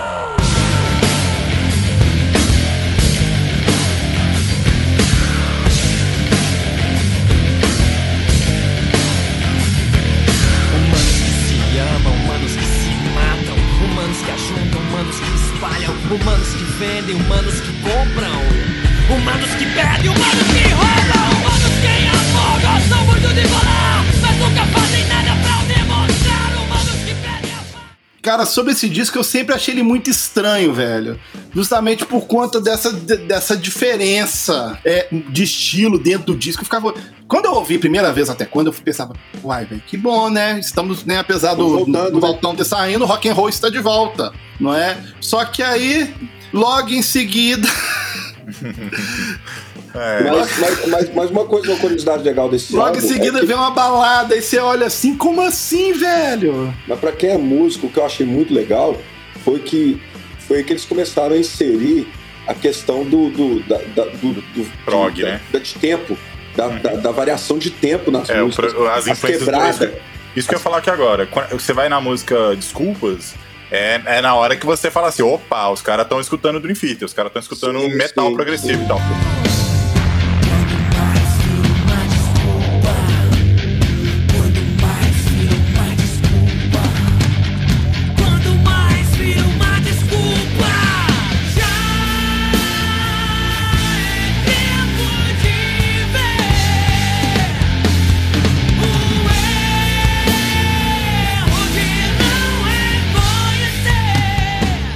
PG sai da banda. Né? Eles têm um Aleluia. problema. Rola uma treta, né? Não, não vamos entrar aqui Cara, agora no. teve no várias mérito tretas nesse período. Teve, com a banda. teve várias tretas, cara. Várias Meu tretas, pai. o PG sai e a gente entra agora na fase Juninho Afran, que é outra banda, cara. Aí eles vão lançar lá em 2005 um álbum que é pra alguns, um álbum polêmico. Tem gente que detesta esse álbum, tem gente que nem conhece esse álbum. E pra mim, ele tá no top 3 ali dos melhores álbuns do Oficina Pra G3. mim também. Pra mim também. Porque, assim, não tanto porque, ah, é o Juninho que tá cantando, o Juninho Mas canta a pegada demais, voltou, não. né? Voltou rock and roll. Mas aí, aí, vocês, já, vocês tiveram a oportunidade de ir num show desse disco? Eu fui, é. Sim, Cara, eu fui. esse- o show desse disco é heavy metal, cara. É muito bom, velho. É muito bom. É, é sempre que realmente é- pra bater eu acho que é cabeça. nesse show que, nesse setlist do Lobo Norte, que era Oficina G3 e por último, pra terminar o evento, era Chile Carvalhais, que, Uhum. que causou a, a- a- É, problema eu das tenho, eu tenho pra mim, assim, que desde o, o Indiferença, é, eu- tudo bem que o Depois da Guerra é quem nós vamos chegar lá ainda, mas desde o Indiferença, o, o Alento que os Olhos Podem Ver, é o primeiro disco que ele é, ele é coerente, assim, do começo ao fim. Ele, ele é um é metal progressivo, Sim. Entendeu? E ele é coerente, ele não é igual o Tempo, ou, ou melhor, ele não é igual Humanos, né? Que Não. tem uma música super pesada, depois uma baladinha super Cara, chata, enfim. É, é O um álbum Humanos- coerente. O humano, igual eu falando, ele é esquisito. Aham. Sabe? ele, ele, quer ser, ele quer ser duas coisas ao mesmo tempo. Ele não É, quer ser só humanos, né? né? São duas personalidades. É bipolar. É humanos bipolar. Mas é, é engraçado que eu lidava com isso numa boa quando eu escutava o CD. Eu não tinha esses problemas. Eu, eu não tinha É, mas esses é problemas. porque é aquela coisa de quem acompanhava antes, né? Tipo, pra quem, que- igual pra quem já veio seguir na banda, é, ouviu o Irmãos, não, não tem engraçado. O Além do que os olhos podem ver, ele é, igual o David falou, ele, ele é completo. Você entende que a- as músicas, elas meio que, que se conectam.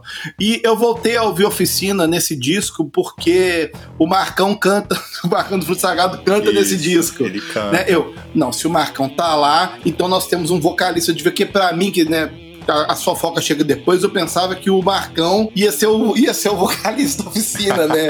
na minha cabeça. Depois que não, foi só uma participação Só numa a faixa. música sem trégua, né? Mas não, não, mas eu vou ouvir que o Marcão tá lá. Então eu comecei a. Aí eu voltei a escutar um pouco nesse disco, mas foi só aí, porque depois veio o outro lá.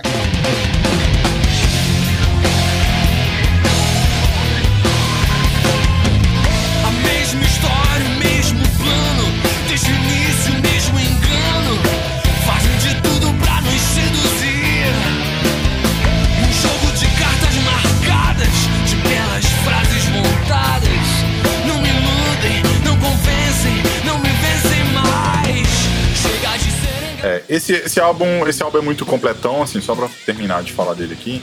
Eu Ele é acho muito ele. bom. Ele tem essa, essa. Acho que eles ficam mais livres é, pra, pra compor, musicalmente falando. Então eles, eles aplicam tudo que eles gostam de, de metal progressivo. E os solos do Juninho são incríveis. Os arranjos são muito bons. Muita polirritmia. Enfim, aí eles detonam, entendeu? É- Sim, é, uma, agora, uma fase é- muito boa esse disco. Não, a fase é tão boa que o Grêmio Latino a indicação aconteceu aí, né? Nesse disco. Foi É. o primeiro. E É. aí tem umas, tem umas Ou seja, o que polêmicas, endossa né? a, a- a nós falar que o álbum é bom, né? é, Apesar do Ado falar que não, a- a- o Grêmio fala que é. Sim, aí tem várias tretas aí, né? De, de coisas de músicas que o PG já tinha feito. Não, não levaram, mas foram, foram, foram no- é, Agora, a né? pergunta aqui a das polêmicas das capas. Vocês entenderam a capa? Desse Cara, disco, né? Não, Além do que os olhos podem Cara, ver, aí, tipo, tão. Bem Sei lá. feio. bem mal feita. Não, assim, parece que foi o sobrinho do Juninho deve ter pegado isso lá e feito. Um tá, tá aí. cubo Uma colagem meio. por cima de uma árvore. eu ruim, nunca entendi cara. aquela capa. Não, Ninguém. faz sentido não, cara. Isso ali deve ter sido. Deve ter, devem ter imprimido o arquivo Não, vem errado na onda lá. das capas ruins depois do. do, do- do- Cara, Vem na onda das capas ruins. né? você vê que até a capa piorou, né, velho? Então, cara, vê só, na minha impressão, eu vou falar rapidamente porque eu discordo disso, e eu acho que é muito mais uma impressão estritamente pessoal do que uma análise técnica, ou seja lá o que for. Eu acho que, primeiro, esse disco ele é muito exagerado, tá ligado? Eu acho que ele chuta a porta, assim, já entra vacalhando tudo, até pelas faixas iniciais do disco, ele já, já mostra pra que veio. E é uma ruptura, acho que muito grande da, de fase. Por isso que na minha cabeça eu ficava sempre achando que o PG era o culpado de todas as coisas. Porque ele entrou, cagou a banda e fez aquele popzinho, aí ele saiu. Porque os caras agora tiveram a liberdade de fazer Cara. um rock, tá ligado? Com mais consistência, algo mais.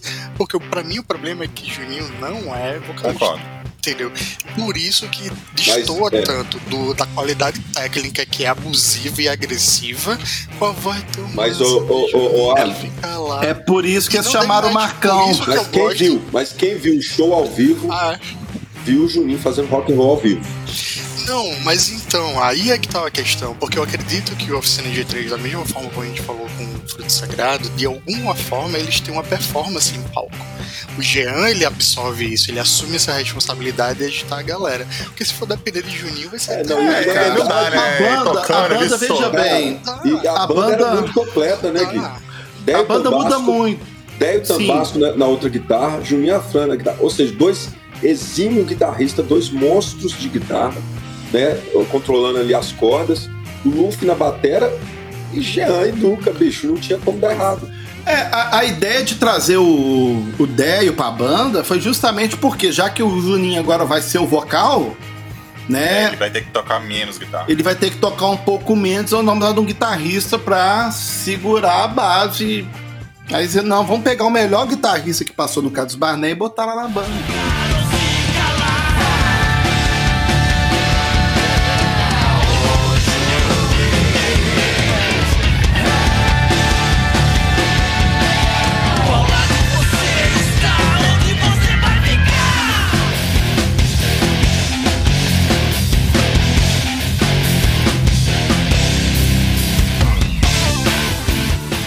Quero saber as faixas, o que, que vocês elegem aí nesse dia. Já que eu falei primeiro, eu vou calar a minha primeiro e tal. Pois fale. Cara, Cara, de olhos fechados é a música desse Ah, disco. é. Apesar que Cara, sem é trégua por conta do Marcão tá ali, mas eu acho. Acho assim, de olhos fechados é uma música que o Juninho acerta cantando, sabe? Eu, dificilmente eu acho que ele acerta. No show é um- aquela um- coisa. Você tá um naquela coro. vibe do show. Tem um coro de gospel de igreja clássica, assim, né? Que dá um é, show nessa tem, música. tem. A gente sabe que no show é diferente. Que, que você escuta o CD e você vai no show, é, é- é realmente diferente. Mas a voz, pra mim, das músicas do álbum de estúdio, a voz do Juninho está melhor nesta música. E você entrega com o Marcão, que, cara, Marcão é, o, Marcão é meu pai, cara. Marcão é top.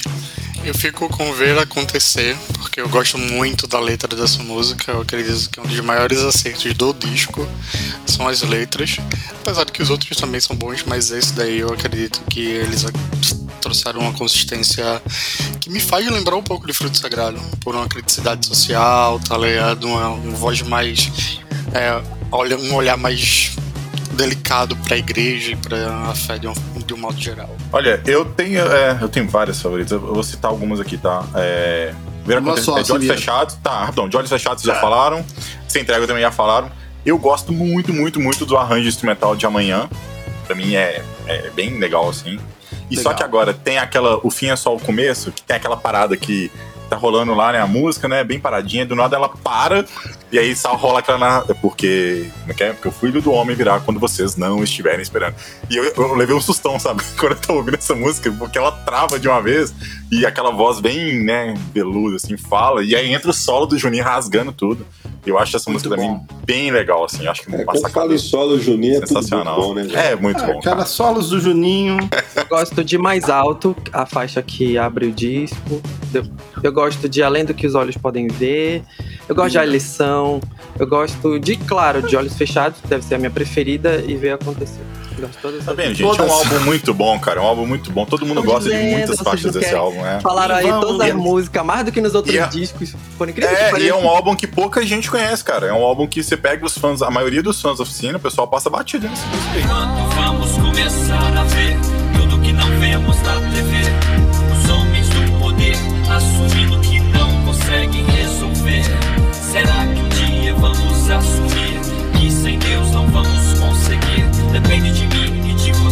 depende de nós.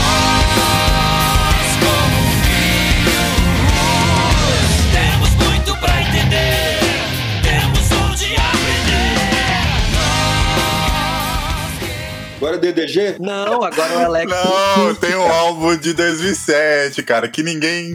É nisso que eu discordo do David, porque pra mim, o Eletroacústica é o álbum que passou batido. É. Não, pra então, mim, ele é o álbum que passou batido. Ninguém, cara, Cara, eu não conheço ninguém, cara, assim, Eu talvez acho eu que discorde aqui. gravaram esse pra falar assim: é, pra, pra cumprir a agenda da gravadora. Não, cara, vou cara, falar com porque, vocês, ó. tipo, é, cara, é muito, cara, de, cara, muito 10 aleatório, em né, cada. é ele, muito ele é muito ruim, cara. Ele é muito Olha, diferente. eu conheço, tenho amigos, inclusive podcasters, o pessoal do Crentaços. Eu ouvi um podcast deles com os caras da oficina. Inclusive, Ah, mas eles, eles entendi, conversaram com ele. Não, e eles falam, e é engraçado isso, né? Não, não, eles, eles, eles falam disso. E eles falam muito desse álbum por causa da música Eu Lázaro. É, Que é eu acho que é uma das. É, eles falam muito. Eu, assim, eu ouvi esse disco uma vez, cara, e nunca mais ouvi. Porque, primeiro, eu acho o nome do disco horroroso. A capa, pra mim, tanto faz, Cara, tanto fez. Não me atraiu. Em 2007 eu tava escutando metalcore pra caramba. Eu tava em outra vibe já, sabe? Aí, assim, Cara. não casou, nunca, nunca. Pode ser que seja um álbum bom, mas eu não sei opinar, não ouvi. enfim, passou Pra batido. mim foi hit de, de rádio. Eu, Lázaro. Particularmente, eu acho um disco desnecessário. mas eu fico pensando que, pelo olhar do tempo, ele vamos dizer, quase 10 anos que a gente lançou um acústico que nos colocou numa, numa, no holofote. Então, talvez a gente relembrar, porque o disco ele traz todas as fases, né? Você vai ver aí que ele vai baixando, que é justamente eu acho que essa ideia de uma possível transição do que eles estavam querendo fazer estrategicamente Sim. com a banda. O disco ele não é ruim, eu não acho ele ruim, mas ele é desnecessário porque ele fica brincando muito com as emoções do- dos fãs. Que uma hora tá lá, um tempo, baladinha, daqui a pouco vem um humanos com a dose, daqui a pouco lasca tudo e depois volta pra um acústico. Colar pra Eu gostar acho isso desnecessário. É um álbum diferente. A banda passa por uma trans... A banda passa por uma, uma Agridoce. A banda passa por uma transição de novo, porque eles vão trocar o baterista, eles não queriam desfazer do Luffy, mas aí o Luffy envolveu-se numa treta É. e ele acabou saindo da banda e, e ele, e ele ia Ele ser ia feito. Cara, batera da banda, né? eu vi, eu, vi uma, eu vi uma live com o Luffy esses dias, cara, Ele ele falando, cara, eu integrante, ia. né? Eu ia ser efetivado na banda, É, cara. O Juninho já tava conversando comigo sobre isso, mas eu fiz merda e, e não rolou. né? E esse E- disco ganhou disco de ouro, né? É, aí entrou o grande aposando, Disco né? de velho? ouro e a Aí entrou, segunda é. indicação ao Grammy, olha só. É, você vê. Pois é, muito cara, como é que é? Né? mas, cara, Ah, mas. preciso ouvir né, novamente Mas esse eu acho álbum, que foi né? eu, po- po- pelo hit Eu Lázaro, porque fez sucesso essa música. O Lázaro É é. O Lázaro é muito é boa. Ela é boa. Cara, Ah, Eu gosto muito de Cura-me, eu acho que é a melhor faixa do disco. Cara, Pela eu letra, não, não cons- pelo som, eu é não consigo som- destacar Olha, nada eu tive desse disco. dificuldade pra gostar é, da- dessas versões acústicas das músicas de Além do que os Olhos Podem Ver nesse disco. Por isso que eu gosto Cara, mesmo de falar das É inéditas. porque também. tava muito recente, né, ô João? O Além do que os olhos podem ver, já colocar ele aí, né? Eu não acho que eu não É, foi, colocaria. muito, foi muito rápido, né, cara? Foi. Então, vamos avançar? Vocês querem comentar mais alguma coisa sobre ela acústica? Teve show desse álbum? Vocês viram alguma Graças coisa? a Deus eu não fui, Não, e se cara. tivesse também eu não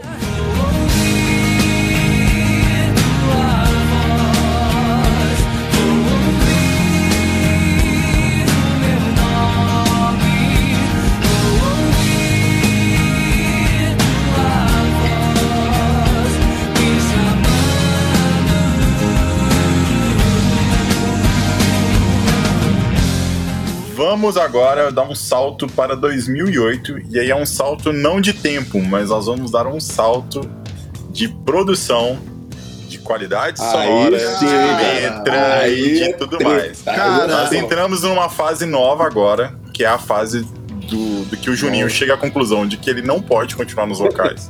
Graças a Deus. E eles contratam, convidam, né, o, o Mauro Henrique, que é um ilustre desconhecido, Um jovem, É, cantor, um jovem, jovem cantor. jovem cantor. Muito, muito, talentoso, muito, muito, muito talentoso. E aí eles Cara- lançam, cara, o Depois da Guerra, o famoso DDG, que pra Meu muitos é o, é o indiferença da nova geração da Oficina G3. Não, e o nome, né, depois da guerra mesmo. É, Né? O nome teve fez justo, porque pra mim, pra mim teve muito a ver com o acontecido, velho, o nome. Foi muita guerra, cara. Ali foi muita treta. Sabe, a minha visão do depois da guerra é o seguinte: eu imagino o, o, o, o Jean, o Juninho, o Duca indo tipo assim, cara, indo pra uma clínica de cirurgia plástica, sabe? E todo, todos farrapinhos assim, todos os três assim, aí eles entram, cara, aí de repente os caras saem de lá tipo super-homem. Entendeu? Que mudou tudo. É, É. isso talvez, talvez pelos produtores do disco, né? Que é o, é o Marcelo é, Pompeu Cara, e o Trench, que Cosmos, são né? É, Aí aí que entra o né? Cosmos, porque os caras Cara- são integrantes da Corsos, que é uma banda muito famosa aí de Famosa. thrash metal, né? Death metal, sei lá, do, do Pois é, Brasil. como que a troca do, produ dos produ do produtor foi boa, né, cara? É, banda. bicho, eles acertaram né? na veia, porque E é um assim, disco assim. Eles entenderam, pelo tanto que eles iam estudando, né? Porque eles estudavam muito, que realmente eles precisavam de uma coisa mais pesada. Um outro fato que é interessante desse disco foi a estratégia de divulgação. Foi uma expectativa muito louca, eu acredito que vocês devem lembrar, que era uma faixa lançada, né? Cada semana era uma faixa, e aquilo era inédito meio que na, naquela época. E além de toda a atmosfera que estava sendo construída, né? Com a vibe do disco, o conceito. E aí eu acho que DDG tem o melhor conceito de toda a discografia do, do Oficina G3 porque ele traz uma, uma consistência do começo ao fim. Mas já adiantando um pouquinho do que eu não gosto do DDG, é porque ele é um disco muito longo, velho. É mais de uma É, hora de uma hora e dez. Você olha assim, pô, é muito peso, é muita informação, é Mauro gritando, fazendo todas as viagens vocais dele e ao mesmo tempo temos lá fritando bateria que tá. A Pozan, ele é um alienígena. Assim, não tem. Pra mim. Cara, é mas, um Alisson, melhores essa foi a impressão que eu tive quando o Aposan tocou pela primeira vez e tal. Só que depois É. você vê o Mike. Mas, mas eu concordo com isso que o Alisson falou também em relação a ser um disco muito grande, porque eu acho que eu tiraria umas três faixas desse disco aí, tá? É, eu acho que no Cara, final ali, eu acho que E, sobra. assim, Tiraria as É. três últimas faixas, ela não vem agregar, ela foge do conceito do disco. também. eu, eu, eu gosto, gosto desse demais da conta. Mas não é um disco que eu ouço ele todo, eu não consigo ouvir ele de faixa a faixa. Sabe? Então, pra mim, no final, eu já tô assim meio cansado. É, porque ele é cansativo Sabe, mesmo. Mas é um álbum- eles, quase acertam, né? Porque Mas talvez sobrou, por conta dessa questão da técnica, né? E tá É. no auge do prog de tudo, não é, já não é todo mundo que vai, que curte Uhum. essa É, você vibe. tem que ter um paladar ali pra. pra É, pra porque curtir, assim. aquele fã antigo do Oficina que gostava de hard rock torce um pouco É. o nariz com esse disco. É, vai ficar muito Sabe? pesado, né? Muito, muito, É, muito quebrado. assim. não- É, e outra, né? Você vai ver esse álbum, ele não é um álbum. Assim, tudo bem que ele foi um sucesso comercial. Mas assim, você não vê, cara, ah, muita banda. Tipo assim, o que, que, que eu quero dizer? Essa uma, uma ilustração que eu quero fazer. É a, a, Quando- tipo, referência da, da banda, né? Ele não é o Não quando, não, quando você olha, por exemplo, para as outras bandas, na, na nossa época, e Guilherme, eu, Charles também, que a gente é músico, a gente tem as bandinhas de igreja e a gente arrisca uns covers de oficina Sim. G3, você toca e tal. Cara, ninguém arrisca tocar nada desse Não disco. dá pra não dá, não dá. Ah, velho, mas Tá é, não a- dá. acho que foi aí que me pegou, sabe? Não, Eu tudo falei, bem, mas eu digo assim. O, o, o, o- os Não, caras mas são- tipo, o, Mauro canta muito, canta muito, ele destrói, mas cara, quem é que vai fazer aquilo ali A agora bateria, sem o não, Mauro? quem vai ver a bateria entendeu? do Aposan?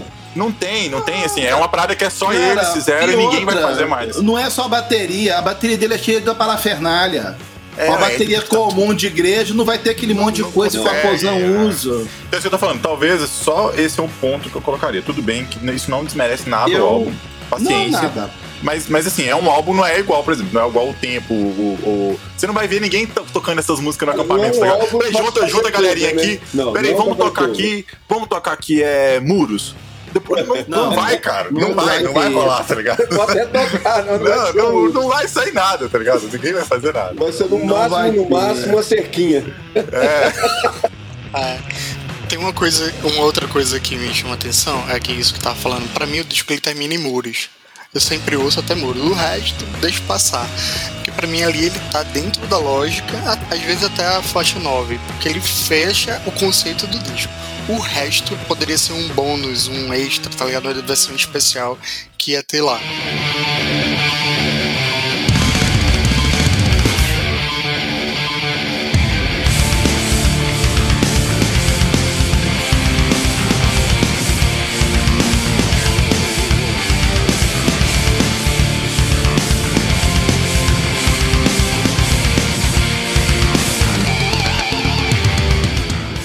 Coisa que, que isso foi David que me comentou uma vez que a Oficina G3, a partir desse disco, ele deixa de ser cantável em show. Parece um espetáculo de teatro pra você sentar e ver os caras fritando, destruindo tudo Não, e você porque. aplaudir. Mas você não vai cantar no, no, no Cara, show, e- e você percebe o seguinte, a variação é muita contradiz coisa. isso, hein? Mas, O não, mas é. Cara, mas é- eu acho diferente aquele. Eu acho diferente. Eu acho diferente o, o Experience, porque a galera Não. tá naquela vibe da banda, assim, mas é, é, dife- é, cê- desculpa, não, tem, é diferente. não tem aquela pegada do coro, tá ligado? Que você ouve a galera cantando Não, em. a galera Ah, tá gritando. Tá todo mundo pulando ali, e até o pulo da galera não dá pra bater, tipo assim, porque tá. Não dá, não dá cara, tá ligado? Você quebra o Sim. tempo todo. E se você for reparar no, no Experience, eles vão cantar. ca- A, a, a galera canta as músicas velhas que tá no disco. Aham. Mas é, mas a- agora, pra mim o ponto alto é exatamente isso, cara, do, do, do álbum.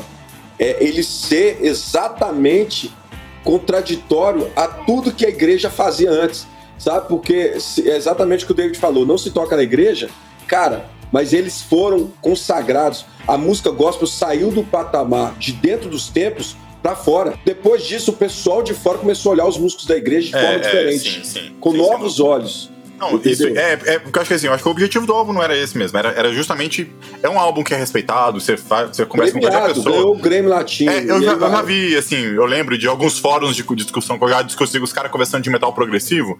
Aí chega alguém e fala, ah, cara, tem o, tem o DDG também, que é um álbum que a galera respeita. entra.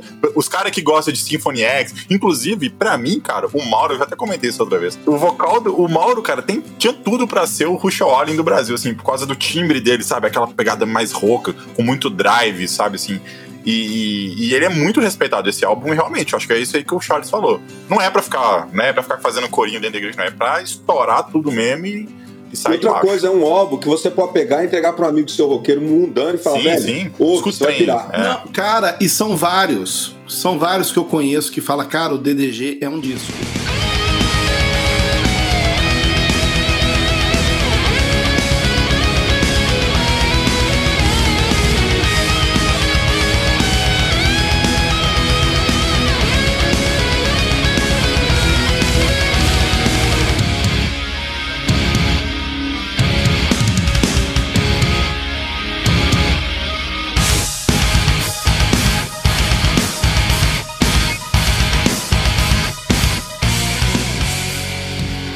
Contexto do o, o Muquim é músico, recebeu esse disco bem, né? Por conta porque ali acho, acho que a gente, o ofensivo ele tá é o auge, cara, é o auge da técnica, sabe? Da técnica vocal, das guitarras, tudo, tá tudo muito impecável.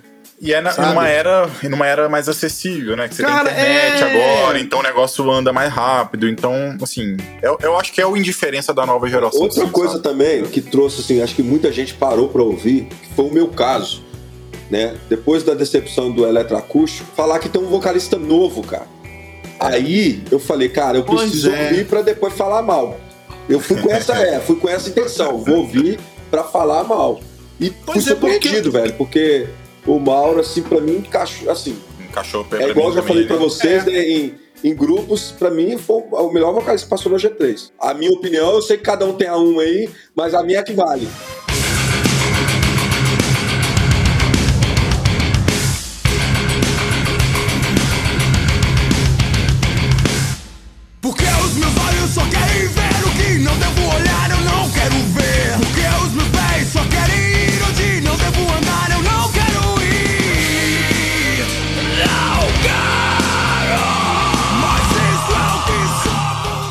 Histórias e Bicicletas, de 2013. E a gente continua com o Mauro. O Mauro ainda não saiu da banda, né? Não. Ah, e é um álbum.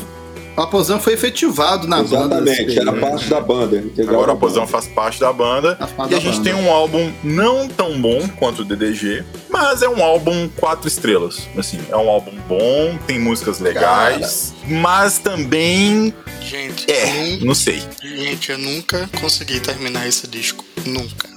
Nunca consegui, porque. Um saco. Eu entediante. Tá ligado? Cara, eu amo Alisson. Entediante pra caramba. É sério. Não, porque o que acontece? Pra mim, no DDG, extraiu o melhor de todos os caras. É como se assim, 100%. Depois, o resto que sobrou puf, ficou no, no bicicleta de lá. Porque eu acho que há um problema. Eu não gosto do, da, da forma como o Mauro canta. Não é a. É porque eu não sei tecnicamente falar. Mas é porque você não consegue acompanhar. Não tem aquele traço do, da época do PG, que você tinha um refrão, que você você tem que parar e consumir muita energia do cara, porque você tem que ficar acompanhando ele cantando pra poder não perder o fio da meada da música. Porque não tem aquelas divisões É, claras. não é uma música no popular, né? Não é uma Resgate, música. é. Exato, por isso que Sabe cansa. por que, que eu Então, sinto? talvez, pra mim, Eu ele pega muito mais pra Lenda música. É, é. Mas Sabe o que, que acontece ali, cara? Esse, você sabe que esse disco não tem um produtor, né? É, foram eles Ele não tem um viajaram, produtor. foram Você fora, tem o- Eles, eles Você foram tem o Aposan que- Leonardo, né. Você tem o Aposan que vai ser tipo. técnica, né? De, e também É, como intérprete. eu entendo, eu inglês, né? Eu entendo assim, cara. é, é, Eles colocam que o Aposan que foi o, o meio que o produtor. E coloca uma coordenação técnica ali pro Leonardo Gonçalves. Na verdade, pra mim, ele, é mais um apoio moral, né, cara? pros Eu Um caras, coach, assim. né? Ele deu um coach. É, um pros caras. coach, cara. E, e, e, então, assim, eu, eu, eu sinto a falta disso. Eu acho que faltou um produtor. Faltou Um cara que, identidade, né? Um Nós cara- vamos fazer é. isso aqui. Entendeu? Igual Cara, o Gelo mas- fazia, mas- igual os caras do Cos fazia. Mas eu sou, eu sou o tipo do, do- que eu sou pego na primeira música. E acho que a história de bicicleta me pega ali. Na primeira música. A quebradeira já começa, eu já falo. Ah, tá. Palavras são lançadas e algum lugar repousarão. Levam em si a vida, ou vida e morte tornarão.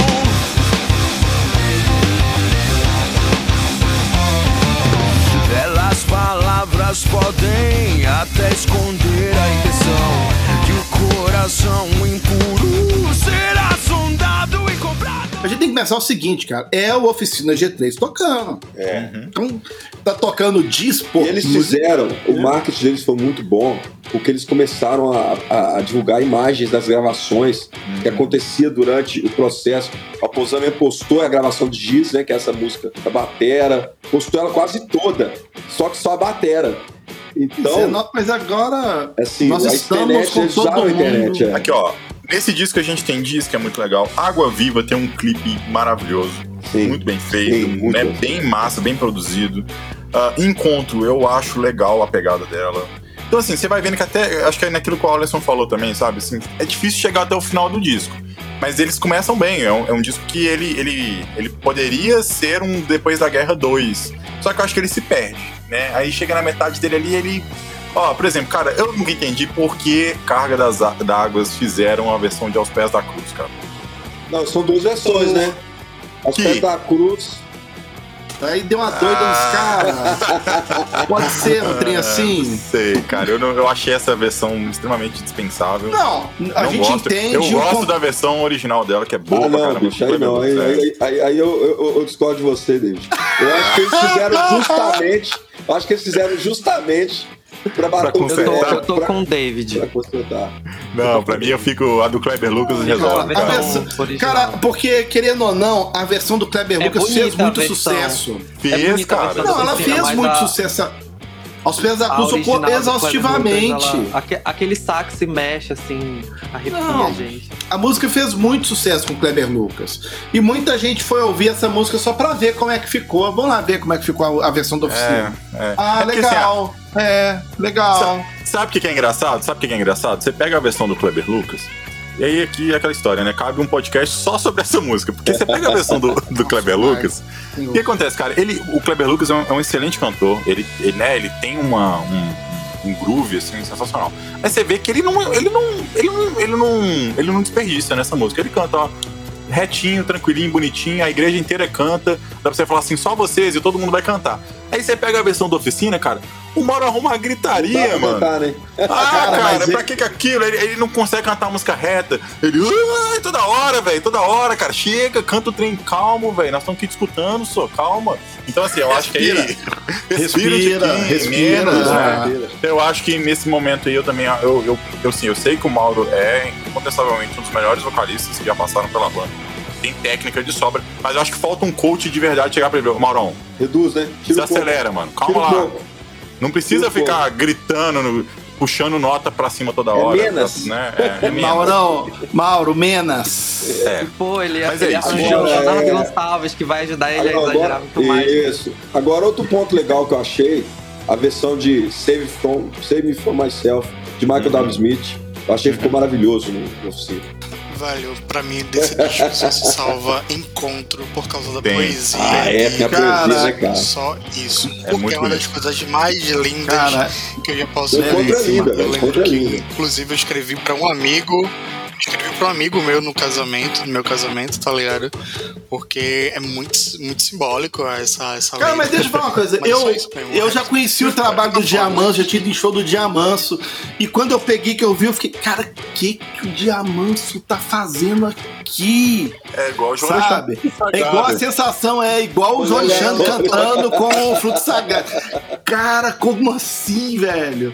Porque o Diamanso, cara, é aquela coisa, contador de caos e, cara, é bem diferente. Eu, eu- eu legal, sabia, né? eu nem sabia que os caras conheciam o Diamanso. Porque não foi É, ele velho. que falar, aqui, eu quero participar no CD seus. Não foi. É, e Né? Os caras conheciam o trabalho dele né? e chamou É. ele. É, é, ué. Um nó, dois nós, eu mais um ou mais, um ser simplesmente. O eu poético do verdadeiro encontro, nó no plural, nós. Se o nó é na garganta e um de nós aflito, o outro sossegado, erudito, tem o antídoto. E Aí depois, depois da guerra a gente tem os singles, né? A gente tem. Aí demora pra caramba, né? Parece que. Por que, que será que demorou tanto pros caras Ah, cara, lançarem mais eu alguma acho coisa? sinceramente que eles já, já tinham desanimado com o projeto. Inclusive, tem singles aí que foi gravado antes, Uhum. bem, bem antes. E são, são- por exemplo, o Cego foi gravado lá atrás, eles soltaram só agora. Só em 2020. É, Que a gente tem em 2016 João, Que é maravilhoso, maravilhoso, 2016 Tudo é Vaidade, maravilhosa também, 2017 Retrato também. e 2020 São letras Cego. muito fortes, né, cara? São, são. É, aí ali eu acho que eles estão igual. Eles estão assim, no ápice da proposta da banda com o Mauro. Sabe Sim, assim? sim, Eu eu acho que ali eles se encontraram. É, ali eles se encontraram e falaram assim, cara, é isso aqui mesmo. olha, É, é aquela pegada. É metal progressivo, não é música pra cantar em coro e tudo. Mas aí a banda vai. é, o projeto vai acabando, né, velho? Os caras vão. Vai seguindo, aí o Mauro sai da banda, vai fazer carreira solo e fazer participação especial com todos os artistas do Brasil. E a gente chega no, no fim dos caras, né? Da, da, da banda. Sim. Até que em 2020 eles né, fazem lá um, um- Como é que fala? Uma reunião ali com o PG, com o Valtão e convidam o Matheus Azato. É, gravam lá no, no, no acampamento de Jovens da Verdade, eles gravam, né? Alguma coisa ali ao, vi- ao vivo, assim, entre aspas, né? Eles fazem umas, umas performances ali com músicas da era PG, lançam, dá um burburinho todo ali de que a banda tá voltando, que o PG vai voltar, que o Valtão vai voltar. Só que Mas também deixam bem claro que não, né, velho? que não, é, eles fazem a Deixam live bem- lá, o né? PG explicam mesmo é o que deixa bem claro que não. Uhum. que é apenas um projeto ali e acabou. É, e também não se sabe, né? O fim se a oficina G3 acabou, não, porque ninguém falou nada até então. Até o momento, é, eles estão no sabático ainda, né? Já virou domingático, segundático, terçático Eu e acho que aí eles planejaram. Exatamente. Eu acho que tem um problema de. Eles se deparam com um problema é que eles precisam de um vocalista muito É, agora, é, agora virou um problema, né? O que do- era bom virou um problema. Exatamente, porque não tem como. Exatamente. Então, pra pegar um, isso do nível e um Mauro da vida pra tocar PG ou as baladinhas e tal, é, você vai ver que não. Mas, o Alisson, o que eu- o que eu acho- aquela mesma vibe. Então, Sim, é o que eu acho impressionante é a, a gerações é facilidade que a oficina tem de se adaptar. né? Quando o, o, o, Aposan saiu, eu achei que, que não tinha mais ninguém, ninguém faria. Né? Você vê aquelas bateras ali, eu falei, cara, vamos trazer um cara da gringa, né? vão trazer uns bateras, vai trazer um Bruno Valverde, é, esses caras. Né? Porque baterista que tá aí, vamos dizer assim, à disposição, não tem. O cara pegaram o Mike, que o Mike era baterista do Samuel Mizrahi, Cara, assim, o som que não tem nada a ver com nada a ver do Oficina G3, né? Samuel Mizrahi é, é mais um popzinho ali, bem, bem light, né? Um folk pop, sei lá. E, e o Mike vem, cara, e dá conta do recado tranquilamente. Então, é a mesma, acho que é a mesma pegada. Se for ter um vocalista, se a oficina for continuar, eu acho que eles não é assim. Ninguém, ninguém é insubstituível, cara. Eu tenho isso pra mim. Ninguém é substituível. E vamos arrumar um cara que canta tanto quanto o Mauro, assim como foi. Se você for ver a trajetória o- da oficina, né? Leonardo cara, Gonçalves, né? É. Nem ele tá podendo agora, né? Mas eu acho que. Pois é. Mas- exatamente. Mas eu acho que o- o- a questão é que os caras subiram tanto o sarrafo que para manter esse estilo com 30 anos de banda, meu velho. Os caras do, do, do resgate, eles são mais honestos. eu É, o Resgate é a mesma linha, né, cara? E assim- E conseguem mandar. E, e tiram onda, É, né? Tiram onda mas- o fato de esquecer isso, de errar a nota e tá Não tudo dá pra bem. errar, né? Mas com oficina E- não tem como. Pegam E esse crescimento vocal do Mauro veio com o tempo, porque eu lembro que quando ele chegou na oficina, eu assisti o show do Mauro ainda, na época do. Antes dele realmente de fato gravar, eles vieram aqui em Belém já com- apresentando o Mauro, assim, sem ter o depois da guerra. Isso era O Mauro é daí, não é, João? Ou eu tô enganado? Não. Mauro de Brasília. Não sei, eu não sei. Brasília, Brasília. Mas eu- ele fez o show aqui e tal. E eu vi que, por exemplo, na hora de cantar até quando, ele ainda. Ele não segurava a, a parte do PG naquela época. Tá um pouco tímido, Então né? eu tinha. eu- naquele, por ter assistido esse show, eu tinha uma rixa de que ia ficar ruim. Antes de ver toda essa evolução que veio com o Eu, tempo. também, eu, eu fui num show dele aqui. E hoje em é dia, eu não gosto do trabalho- músicas, velho. Eu go- É, ele também não sabia as letras todas, ele trocava. Tinha esse fato também, eu vivi Mas isso. até hoje ele faz isso em músicas que ele escreveu. então é um problema crônico, né? É, o Zé Bruno também. O Zé Bruno adora E trocar umas E é letras. engraçado porque agora eu gosto muito mais do Mauro fora do Senhor de Três, com os trabalhos solos que ele tem feito. Ah, maravilhoso. Me agrada. Eu.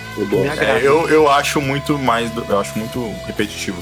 Eu acho o vocal dele, falta alguém pra dar um coach pra ele, sabe? Pra, pra guiar ele mesmo, assim, um coach vocal Aí, mesmo. Mauro, assim, se estiver ouvindo assim. a gente, cara, fica É, aqui. cara. O céu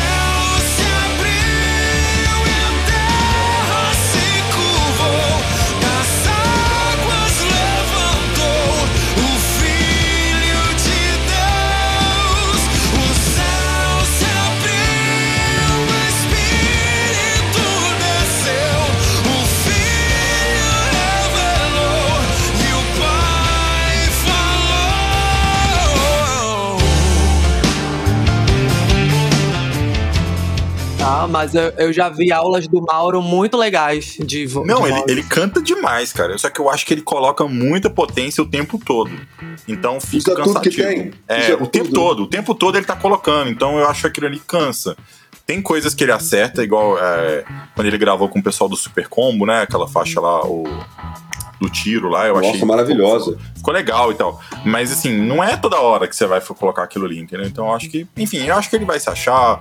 Acabou que a oficina foi um excelente trampolim pra ele também, né? Porque quem era Mauro, né? Ninguém conhecia. E eu confesso que eu fiquei um pouco chocado com a saída dele, sabe, da oficina. Foi- me pegou de surpresa. Eu não esperava, eu achava que eles iam lançar pelo menos mais um álbum. Depois do Ah, PG eu eu não esperava, esperava. não, cara.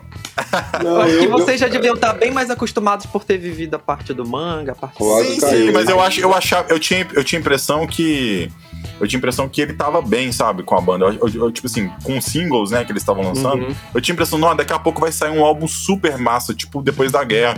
Porque ele tava encaixado, tava, tava no projeto, tava na, na proposta, Tá. entendeu? É, inclusive do tava, nada- foi o melhor tem- casamento, né? a- Foi nesses. Mas tem a né, ambição da pessoa, Sim. né? De seguir uma carreira solo, de É, ter. tal. Aí do nada, ah, vamos fazer uma live aqui. Aí na live, pô, o cara saiu. Velho, foi muito rápido. Eu fiquei assim, que isso, velho? De novo. Então, aí, aí eu já não sei se a banda resiste a mais um vocalista, entendeu? É, pode ser que nunca mais volte, cara. Pode ser É. que vivam de passado aí. Mas o que importa é o seguinte: Oficina G3 Marcou a história figura dele. nas maiores bandas de rock do Ah, país. sem Doa dúvida. quem do país. doer. Não é do gospel, não, é do país. Depois do resgate. Vai lá. Sobre a oficina ter um novo. resistir a um novo vocalista, eu penso se faz sentido, entendeu?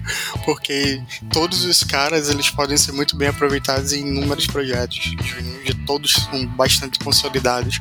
E eu não sei se eles têm essa energia ou a necessidade ou a vitalidade de acrescentar algo dentro do rock.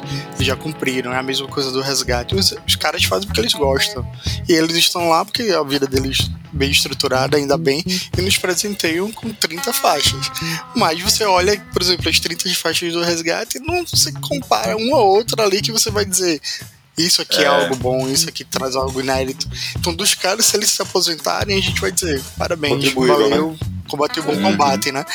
Mas, é, da mesma forma, a ideia do Fruto Sagrado, talvez eu veja como uma das poucas bandas que ainda pode ter uma vitalidade, um disco final, saca? Com agora com a maturidade, a vivência. Mas com a oficina, eu acredito que já deu. Fechou, né? Quem gosta, cada um tem sua fase, cada um tem seus estilos preferidos e tá tudo bem. Eu concordo, cara. Eu também acho que eles correm, inclusive, o risco de voltar e queimar, né? desagradar todo mundo, né? Desagradar, Desagradar todas é. as, as- Porque como já tem as castas ali dos fãs, Sim, né? sim. Tem a galera da, da era do manga, Verdade, tem a galera verdade. da- né? Aí os caras voltam aí e falam assim, putz, cara. Ou devia ter tá parado, né? Era melhor ter parado na alta, né? É. Bom, mas é isso, galera. Eu acho que foi, foi massa, foi muito legal. Agradeço aí demais. Se você está escutando a gente até agora, deixe seus comentários aí no post, comente lá na- no nosso, no nosso Instagram, lá no post do podcast. Se a gente falou alguma bobagem também, deu uma canelada aqui, você pode ir lá e falar com a gente que a gente vai continuar errando, mas é aí. Não tem como, cara. É isso aí. Muito obrigado. Valeu, Charles, João, Alisson, Guilherme. Até o próximo podcast, pessoal. Grande abraço. Galera, bom demais estar com vocês. Um abraço. Um abraço para todos. Até breve. Te perguntam quem és, mas suas ações respondem por si. Te pergunto quem és, se o discurso não condiz com seu modo de ser.